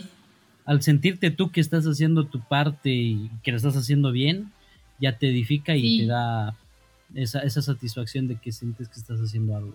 Y algo por Es, es mi chicharrón. Es mi chicharrón, ¿me entendés? O sea, yo me Sí, siento como si me estuviera comiendo un Pero mira, chicharrón sano. Pero mira, lo correcto es lo que, encantó, por eso, ¿sabes? como tú, desde tu esencia, desde tu persona, tú sabes lo que es lo correcto. Para mí, tal vez lo correcto es pagar la luz, pero para ti es comerte chicharrón. Pero para ambos, eh, los dos están bien, porque cada uno en su percepción y en su ser lo siente como correcto. Y ambas respuestas pueden ser las correctas. Sí. Bueno, filósofos, pueden estar equivocadas. O ambos podemos estar equivocados, claro. O sea, La verdad lo dudo. Eh, yo nunca me equivoco. mentira, mentira. Siempre gana o empata, ¿no? ah, no, Nunca No, para- me que mi cabeza vuela. Perdón, era para hacerlos reír un rato. No. Sabes te que somos perfectos, ¿no ves? No, ¿saben qué? O sea, de verdad que esto, esto de charlar con ustedes ha sido fantástico, porque yo digo, ¿cuántas oportunidades tengo en la vida de charlar así? Es muy raro. tenemos, tenemos que tener un, un espacio en otro momento para hablar ya de, de- de- de temas específicos, ¿no? O sea, Sí, Cuando quieran. porque muchas veces estamos teniendo esta, este, esta parte de, de de tener invitados, de invitar gente, conocerla, pero siempre queda como a medias. Mira, estamos dos horas, más de dos horas en grabación, pero siento Sí. como que queda a medias, o sea, como que queda Claro. mucho más para hablar. Parece que Siento media hora que- nomás ha pasado. Siento que tenemos que hacer algo, pero armado bien. Ya sabemos y conocemos las personalidades de cada invitado. En tu caso, ya sabemos que podemos empezar a hablar de algún tema, algo así, mucho, mucho, para filosofar más. Y, Claro. y empezar a hacer alguna introspección y empezar a analizarnos. No sé. Imagínense cómo será con champán. Imagínate. ¿Cómo? ¿Cómo seríamos con champán? Uh, no, pero- y eso que yo me estoy medio alcoholizando. Pero sí, es, los, te- los temas enriquecedores están muy escasos ahora en, en todas las líneas eh, comunicativas, desde Sí. redes sociales, periódico, televisión. Eh, todo es enlatado o todo es basura. O todo es copia, sí, man, o o todo sea. es copia. Entonces, eh, es un poquito complicado encontrar algo que realmente te ayude y te enriquezca, ¿no? Y a veces sin darnos cuenta nos ponemos a hablar de esas cosas y son muy, muy buenas para, para el alma, para, para la inteligencia, para la mente, incluso para el cuerpo, porque te, te libera, te libera de muchos pesos que a veces puedes tener. Y a veces una palabrita de esa persona que ni conoces, que ni sabes quién será, te ayuda. Y sucede, sucede muchísimo. Y por y la, y la experiencia de vida también, ¿no? Exacto. Pero precisamente yo también quiero tocar ese tema contigo y quiero aprovechar y no quiero eh, que el podcast se acabe sin antes aprovechar tu conocimiento sobre este tema precisamente porque muchos de nuestros oyentes, mucho de nuestro público está acostumbrado a que les demos consejos de vida práctica. Y en este caso, Mm. tú como comunicadora social, y cu- bueno, en cierta parte has sido comunicadora social porque has trabajado en televisión y demás. Entonces, eh, has tenido producciones eh, muy fuertes como, podríamos decir, Yo me llamo, Dar la Nota, has trabajado en novelas, pero has vivido la televisión a, a pleno, ¿verdad? Desde No vas a dejar mentir. Desde adentro. Mira, yo tengo unos, una, una visión muy clara sobre estos, eh, sobre todo programas de, de música y demás. Y quiero que me ayudes a avisarle a la gente y a ver eh, que la gente sepa realmente cómo es un programa de este tipo, pero desde el lado más, más puro, más desde de nicho, digamos, ¿no? Empezaremos por Yo Me Llamo y quisiera, quisiera que nos cuentes un poquito. Tú me has dicho que has estado en muchos castings. O sea, tú hiciste los castings prácticamente. Y Sí, has es sido como es un trabajo coach. bien grande en equipo. Claro, es un trabajo grande, pero es que estar ahí es, es sentir la emoción de todos ahí, ¿no? De todo el mundo. Sí, tú fuiste coach también de canto. Eh, no, ahí yo hacía la dirección de puesta en escena, es decir, eh, unir las piezas, ¿ya? Porque hay una productora general, ¿no? Y yo estaba haciendo la puesta en escena, que es la parte de no solo no los contenidos en sí del programa, sino el contenido de cada artista, ¿no? O sea, la, la canción de cada artista. Pero ahí en cada canción hay que unir la parte de la academia, ¿no? O sea, cómo se notan los resultados del trabajo que se hace en la academia, de la gente que les enseña a cantar, que les ayuda a conseguir mejor eh, el enfoque vocal del artista original, ¿no es cierto? Porque acuérdate que es un programa de imitadores y ellos inconscientemente están actuando. Ellos no, vienen, no vienen al casting diciendo yo soy actor y estoy desarrollando este personaje. Ellos dicen yo me llamo tal. Y son personas Claro. Que tal vez no han recibido quizás una, una instrucción, digamos, en actuación, pero muchos de ellos tienen un talento ahí que está latente, ¿no? Y se ¿Por trabaja qué te cuento esto? Y quizá mis compañeros no lo saben, creo que no se los he contado nunca. Yo he estado en un, un casting, oye, me he lanzado así como tú dices, los cinco segundos. Eh, salió, es- si no me equivoco, eh, X Factor, en la segunda temporada en otro canal. Y yo dije, yo no estaba haciendo música, nada. Dije, "Eh, iré. Y fui. Ya. Y fue una experiencia horrible. Ya, primeramente por la gente y demás. Pero fue una experiencia horrible desde lo musical. Desde una persona que conoce la música, ya pisó escenarios, y ha podido mm, conocer más de cerca la música. Bueno, más de seis horas de cola, pude entrar, hice el casting, me hicieron esperar otra hora para, darme, para darnos el primer resultado. Pasé el primer filtro. Algo que me esperaba, ¿no? Yo me esperaba el primer filtro, canté una canción que de mi preferencia, genial. Segundo filtro, ya pasadas las 4 de la tarde con un calor horrible, eh, escuchabas gente cantar por todo lado, no había manera de concentrarse, había un montón. El segundo filtro también lo pasé, quedamos solamente 30 personas o 40 personas, si no me equivoco, de, de- solamente de mi ciudad. Y eh, cuando hice el último filtro, me dijeron, y, y es aquí donde fue lo, lo- lo más horrible que me dijeron. Me, me dicen los jurados que estaban ahí, me dicen, ¿sabes qué? Tú podrías pasar ya a, las gal- a, la- a los vivos o a las grabaciones que van a hacer, pero tienes que cantar reggaetón o algo tropical. Yo me he quedado callado y les he dicho, ¿y por qué? Porque es lo que necesitamos y es lo que vende. Mm, sí, pero no es lo que me gusta. No es lo que yo quiero hacer. Me dice, pero te podría ir muy bien, podrías hacer, hey, incluyes tu timbre vocal, que esto, que el otro. Y yo les he dicho, pero no es lo que yo quiero hacer. O sea, si yo me voy a mostrar cantando una canción eh, tropical o reggaetón o esto, primero, lo único que voy a hacer es renegar y transmitir eso a la gente. Y no es lo que quiero hacer. Así que si esa es la condición, prefiero retirarme. Y eh, efectivamente, o sea, directamente mm, no me tomaron porque no tomé sus consejos profesionales, ¿no? Y eso es lo que detesto de la televisión de este tipo. porque no, no es lo que muestra, no es lo que quiere mostrar la persona. Por, por ejemplo, por decir, no X Factor, no es lo que quiere mostrar la persona, es lo que el productor le dice que haga. Y eso es feo. Claro, pero ahora yo te voy a, te lo voy a poner de otra manera. A ver, a ver qué me decís. Si vos tuvieras tu programa de rock sí. y vos querés hacer un programa donde venga gente de todos lados que van a estar eh, necesitando que vos los alojes, que les pongas las luces, el sonido, el maquillaje, el vestuario, maquilladora, vestuarista, eh, les tengas que poner el pago del segundo que cuesta el aire, ¿no? En dólares y todo para que puedan hacer una canción rock. Y viene alguien y te dice, ¿sabes qué? Pero a mí me gusta hacer reggaetón y yo quiero hacer trap y quiero hacer, no sé, hip hop. ¿Y vos qué le vas a decir? Este programa es de rock. O sea, tu inversión. Si no va con el formato, claro que, le diría, ¿no? ¿Sabes qué? Mira, me pareces un, un artista genial, digamos, pero eh, no vas con el formato. Pero en este caso, X Factor no era un formato regido en algo solamente. Según vos. No, por eso mismo.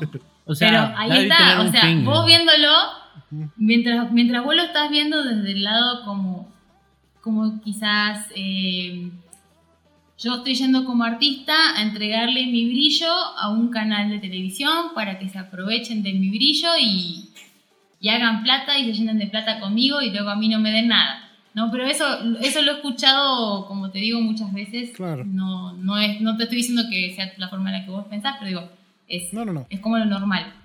Pero te lo pongo del otro lado.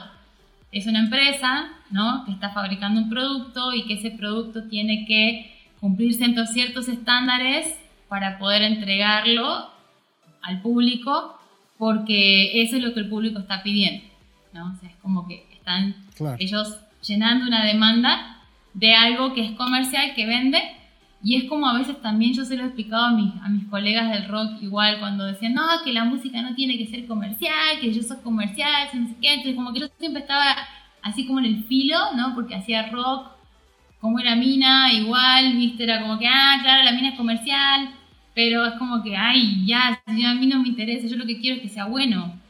Si es comercial, seguramente es bueno, ¿me entiendes? Entonces es claro, como claro, si, no, si no sirve, no vende. Teníamos esa mala...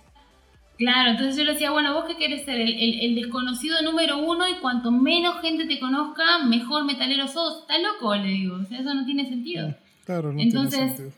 por eso teníamos, teníamos discusiones con amigos así cuando esas discusiones de, de, metalero típicas, ¿no? O sea, como que yo conozco esta banda y vos seguro no la conocés, no, pero yo conozco otra banda desconocida que vos tampoco conocés, así. Una cosa así re loca.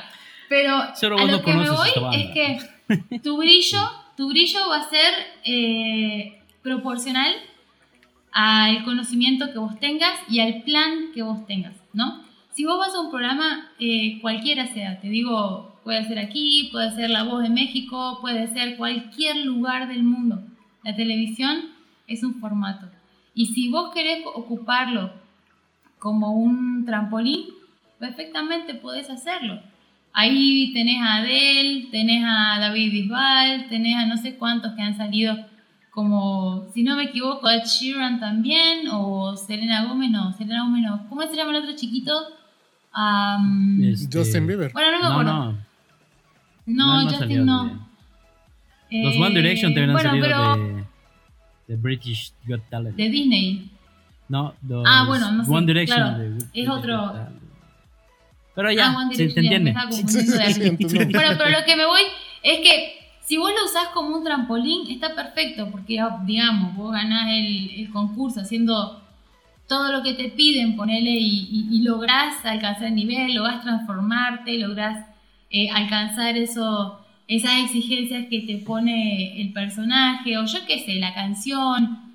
Si vos lo logras, si el público te acepta, te pide y te dice, ah, por favor, póngalo a este chico más seguido, bueno, eventualmente vas a tener en realidad, si vos lo ves de una forma más, no tan pasional, no digo apasionada, digo pasional, es muy diferente Si hacemos pasional, tipo yo soy metalero y metalero me voy a morir, fregaste, ¿no? De repente está la oportunidad a través de cantarte una canción en reggaetón, ponele, pero es como que uno siente que está vendiendo el alma, ¿viste? Está vendiendo el alma al diablo. Pero te digo la verdad, honestamente, no es tan así. Es, es depende de la inteligencia de cada uno, ¿no? Es decir, la inteligencia está basada en cuál es el objetivo y cómo lo voy a alcanzar. Cada uno, digamos, puede tener como sus propios métodos eh, y algunas personas pueden ser criticadas por los métodos que utilizan, pero de cualquier manera, si vos tenés una inteligencia y tenés un talento para mostrar, un programa de televisión no dura tanto tiempo como para que vos creas que tu carrera va a estar basada solo en eso. ¿no? Es como que podés tomarlo como un gran, como un gran, un gran momento para aprender, un gran espacio para aprender, porque todo lo que te puede brindar, si lo tuvieras que pagar vos solo, te juro que no te alcanza. Como artista, ¿no? No nos alcanza ninguno, ¿no? De, montarnos esos escenarios, montarnos todo y tener el público ahí mirándonos, esa cosa que uno capaz solo no lo consigue. Pero si uno se alía de una forma en la que ese plan, ese sueño de, de llegar por ahí dentro de lo mío se puede acomodar, es decir, dentro de mi plan se puede acomodar, entonces perfectamente vos podés aceptar y llevar adelante un trabajo que durante unos meses o lo que dure la temporada o si seguís todavía y la gente te sigue pidiendo, vas creando una comunidad de personas que están por vos viendo el programa. Ya en un punto ya no ven el programa por, por el canal en el que está o por el conductor, ya lo ven por a quién están viendo. Y cuanto más lo ven, entonces más sigue esa persona ahí. Entonces de alguna manera es como construir, es de a poquito. Entonces la televisión es un proceso que puede ser muy rápido o muy lento, pero una vez que se dio, se dio y si no, después cuesta mucho retomar. Como que hay que esperar otro tiempo, ¿no? Pero sí la recomendación te la podría dejar para, para alguna persona que alguna vez ha ido a un casting, se me ha encontrado por ahí. Yo he visto mucha gente talentosa, mucha gente talentosa. Pero el tema es que luego no quieren trabajar, ¿no? Luego dicen, o sea, es como que tenés las dos monedas. El que llega pensando que ya es estrella, ¿no es cierto? Eh, y que no tiene nada que hacer, que su trabajo va a ser mirar la tele y, y después estar en la tele un rato. Y nada, no es así. Es trabajo constante, es eh, determinación, es es mucho trabajo. Detrás de cámara, el trabajo detrás de cámara no se ve jamás, jamás, jamás. Pero es de donde salen eh, las mejores cosas, ¿no? O sea, fíjate, digamos un caso como las figuras que ves hoy en, televisión, son muy poquitas, la verdad. Son muy poquitas. Y la mayoría han salido como de la, de la misma camada, digamos, ¿no? Como que son, son muy contemporáneos, ¿no? Entonces, si te fijas, quizás hoy están los mismos, los mismos, los mismos, los mismos, hasta que se acabe esa camada. Y tarda mucho en aparecer una camada nueva, porque mientras esta camada está trabajando, la otra camada en vez de empezar a trabajar está mirando la tele. ¿No? Mm, entonces para cuando se le ocurrió, para cuando se le ocurrió, ya pasó, ¿no? Ya pasó la hora. Claro, entonces hay que estar siempre en movimiento, siempre creciendo, siempre intentando. Sí, mira, honestamente desde niños uno tiene muy claras las cosas. Solamente en el camino se nos olvida porque nos meten tantas huevadas en la cabeza entre la escuela y el sistema educativo porquería en el que vivimos. Entonces, realmente a uno le hacen perder el norte, ¿no? Uno llega al mundo sabiendo a qué vino y se va de acá sin saber a qué carajo hizo, ¿no? Al final de cuentas. Ah, Pero la idea está en encontrar otra vez eso, ¿no? Entonces ahora despertar en conciencia es eso, volver a encontrar esa cosa que nos enciende, esa cosa que, que de verdad nos motiva, que nos da esa energía vital, donde no podemos dejar esos cinco segundos que todo el tiempo estamos enérgicos. Hubo un tiempo que igual, como te digo, parece todo, viste, color de rosa, pero yo sí, hubo ocasiones que la pasé bien feo y a pesar de tener energía para todo, todo el tiempo, o sea, mi motivación era que si alguien me pedía algo, era como que tengo que cumplir, era como como si me hubieran dado una comanda, ¿viste? Me hubieran dado un, una misión, ¿no? Eh, ¿será que me puede ayudar con esto? Porque sé que, claro, por supuesto, a ver, pasame tanta, se lo soluciona y está. Imagínate si yo cobraba por eso, hoy, no sé, tendría un edificio enorme, lleno de departamentos, solo mío, digamos, ¿no? Claro. Pero no, no, no, no pensaba que fuera algo que, que valía, yo sentía que era algo que tenía que dar, que, que, que me daba satisfacción haber podido ayudar.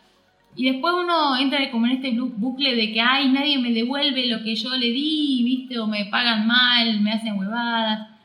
Y al final es que, es lo que te decía hace un ratito, de que uno, cuando uno no, no se come su chicharroncito porque lo estaba deseando, viene otro y se lo come y le vale si, si es para vos, si era tuyo, si a vos te gustaba, nada. O sea, Claro. cada uno va a hacer lo que se le canta y en realidad sos vos el que toma la decisión. Si ese chicharrón era tuyo, es tuyo, pues te lo comes.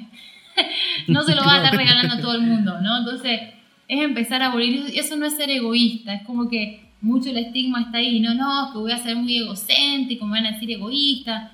No, viejo, primero amate vos porque de esa manera le enseñás a los demás Claro. cómo amarte. ¿no? Porque si lo ves desde el otro lado, estarías siendo egoísta contigo si no te comes el chicharrón, ¿verdad?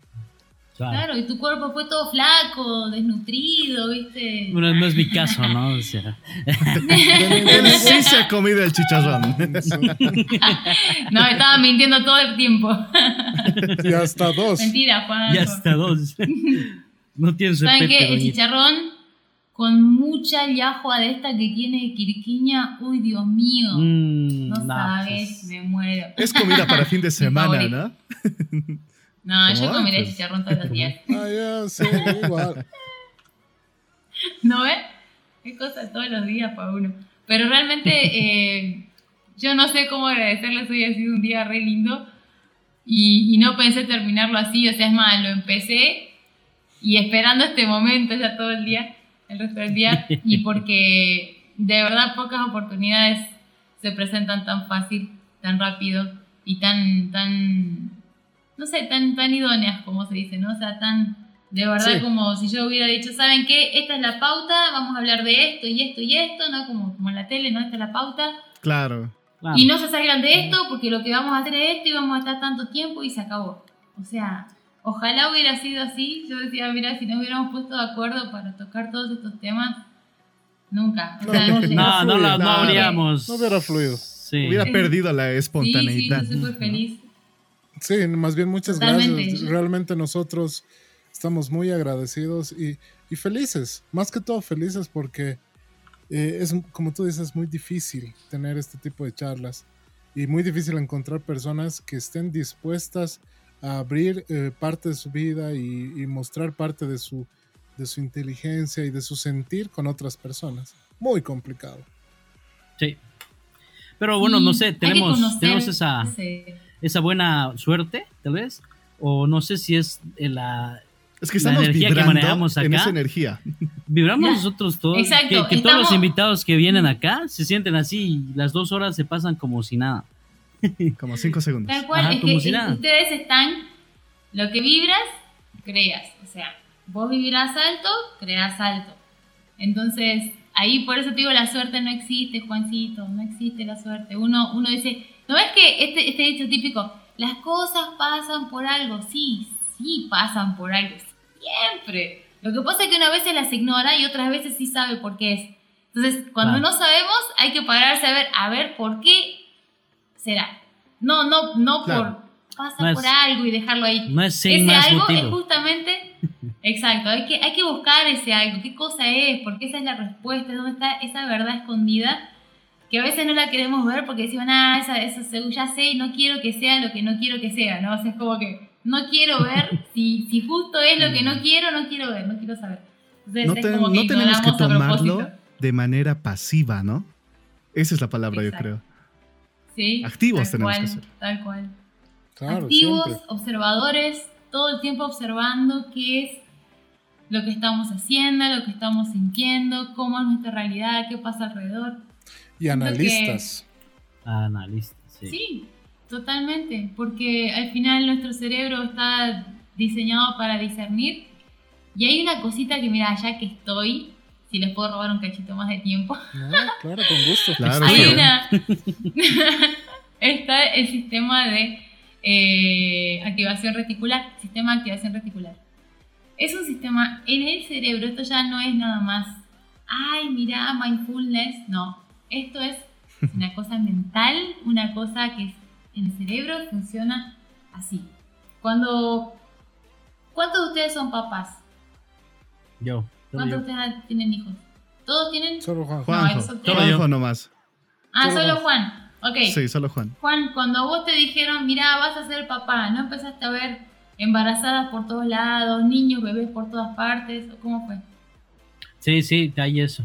Empezaba a ver a todo el ¿Lo mundo ves? embarazado. ¿no? Sí. Entonces, ahora yo te voy a explicar cómo sucede eso. Si yo te digo, mira, eh, no sé, vos tenés cara de que te vas a ganar la lotería, vas a empezar a comprar billetes de lotería y te vas a ganar un día la lotería. ¿Me entendés? Porque vos vas a estar filtrando la información desde tu cerebro. Vos estás haciendo que tu cerebro, en esa programación, aunque sea voluntaria o involuntaria, está buscando todo lo que te dé la razón. ¿Sí? Entonces, si te dijeron, mira, estás embarazado, pucha, no sé qué, ahora, ¿qué voy a hacer? Y empezás a buscar embarazadas para preguntarles cómo han hecho, ¿no? O sea, la mujer, el hombre, igual. O sea, pucha, ¿cómo hiciste ¿no? con tu bebé? ¿Cómo es? Exacto. Entonces, ese enfoque, ¿sí? Es lo que te ayuda a encontrar la información que va de acuerdo a cómo vos pensás. Si vos Exacto. pensás que el mundo es una porquería, entonces lo que vas, Vas a ver ver que fuera todo es una porquería. con este sistema, exacto, todo lo que es concordancia con el mundo de porquería lo vas a ver. Y para vos el mundo va a ser así. Pero eso se puede cambiar. Yo pienso que eh, no solamente es en eso, o sea, sí, tienes razón, pero cuando te pones a hacer algo, mira, yo pongo un ejemplo que también lo, lo he, lo he comentado en otros podcasts, Sí, yo antes, veces. como 20 mil veces, pero yo creo que va, va al, al tono. Yo, yo acá en Santa Cruz he llegado a, a trabajar en publicidad, el tema de letreros y etcétera. Entonces, Ah. antes de trabajar en eso, jamás le he tirado pelota a un letrero. Y les he preguntado a ellos, ¿algunos de ustedes han fijado en un letrero? ¿Que tiene el letrero? No, ni, ni bola, o sea, está un letrero ahí de la puta que viene y chao. Pero yo ya que me he puesto a trabajar en eso, yo me he puesto a mirar los letreros que hay en la calle, pucha que este está mal impreso, que ese se han equivocado, le falta acento, que está mal el color, está bandeado y todo ya lo he empezado a ver. Me he puesto a ver mi moto, que me, me gusta, le, le- le he agarrado el cariño a armar mi moto y ya pues entonces salgo a la calle, veo otras motos, mira qué caño tan feo, qué cosas, y ya me empiezo a enfocar, y es el enfoque. Sí. Y es cierto lo que tú dices, es muy verdad, Sí, pasa, mucha verdad. pasa con todo. Pasa con absolutamente todo lo que hacemos. A veces Ahora es muy mismo. Pero porque lo subconsciente. hacemos a ¿no? voluntad. Claro, pero Ujú. ahora hay que hacerlo consciente. Si vos sabés que esa es tu, esa es tu, tu forma de filtrar la vida, que vos digas, bueno, mi sistema de activación reticular, entonces ahora yo le voy a poner otra idea. Ahora el mundo va a ser eh, lleno de amigos, no sé, ¿qué te puedo decir? Amigos que me inspiran, ¿no? O sea, cosa que había una frase de, un, un man que es, era un, mira, si no me equivoco era un rapero, pero de Estados Unidos, no sé qué, que decía que si no tienes alrededor eh, gente que te inspira, es decir, si en tu entorno más cercano no hay gente que te inspira, entonces no tenés una vida, tenés una jaula, decía. Y es verdad, o sea, si vos a tu alrededor no tenés personas de quienes inspirarte y hacer cosas más grandes, crecer, estás en una jaula, literal. Estás preso de, de- de- de esa, de esa quietud, de esa, de esa ¿De dónde te comodidad. has metido? Claro.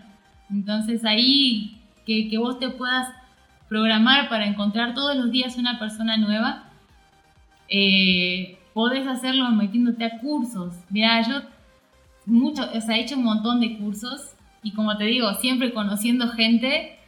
eh, y si no me metía a cursos, me metía a trabajos, trabajos diferentes, a donde yo pudiera aprender cosas, me metí ahí. Y claro, después como que bueno, pero al final vos sabés un poco de todo y sí, por eso me puedo entender con mucha gente, puedo tener responsabilidad con un equipo grande, multidisciplinario y entenderme con todos, aunque yo no sepa Claro. específicamente Exactamente. cómo se pone el tornillo, pero sé lo que necesitamos y, y le puedo entender si me explica, entonces es como eh, cómo se amplía la comunicación, a eso me voy, de cómo uno amplía su comunicación con gente que lo inspira, ¿no? Porque aprendes, estás obligado a crecer, entonces fíjate que desde el día que vos entraste a la panza de tu mamá hasta el día que te moriste, todos los días has generado células nuevas. Y todos los días Sí. se ha generado células muertas. Entonces Sí. todo el tiempo se está, eh, todo el- a cada milisegundo estás en proceso de crecimiento y de cambio. ¿De qué manera te pensás que tenés que estar quieto? No, al Claro. contrario. Hacer- No, va, no va con nosotros, con nuestra esencia, con nuestro No, ser. para nada. Bueno, Lía, No, Mira, no. ha sido eh, nuevamente te, te- te doy las gracias. Pero antes de irnos, quiero eh, ponerte o proponerte algo. ¿Qué te parece si el mes que viene nos volvemos a juntar los cuatro y hablamos de un tema eh, un poco más eh, dirigido a lo que estábamos hablando antes, pero más específico? ¿Qué te parece? ¿Te, te parecería bien? Sí, Por supuesto, ¿qué más no quiero? Es más, yo súper halagada y honrada con eso, sí, total. Yo el... Bueno, mira, que no está muy lejos el próximo mes. Pero sí, yo en un mes voy a tener un lanzamiento de algo muy importante, así que si quieren podemos vernos un cachín antes. Claro que Antes sí, de- perfecto, sería Antes de que bien. sea 16. Ya, Listo. ya, ah, ya, perfecto. claro. Así, así le compartimos a, a la gente. Lamentablemente, si bien no tenemos un límite de tiempo, ya las, eh, las piernas empiezan a doler un poquito a todos nosotros. Tampoco Los te coxis. pases, dice, no hay que ir al baño.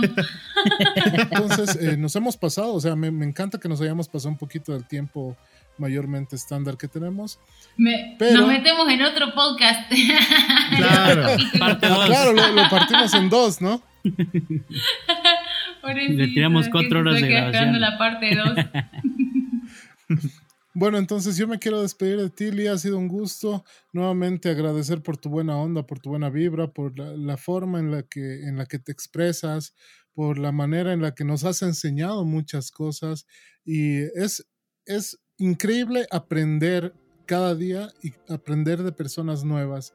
Eh, así que muchas gracias por estar con nosotros y espero que se repita muy prontito. No, gracias a ti, de verdad. Sabes que has hecho preguntas súper interesantes, así que en la próxima me gustaría me escribís preguntas por inbox. Así yo voy a tener así motivación para, para seguirle dando a esto. O sea, no vayan a pensar que nada más nos vamos a hablar por, por el programa cuando gusten. Realmente, si quieren me escriben, como les dije, ya les voy a dejar ahí eh, el contacto, lo tiene Juan.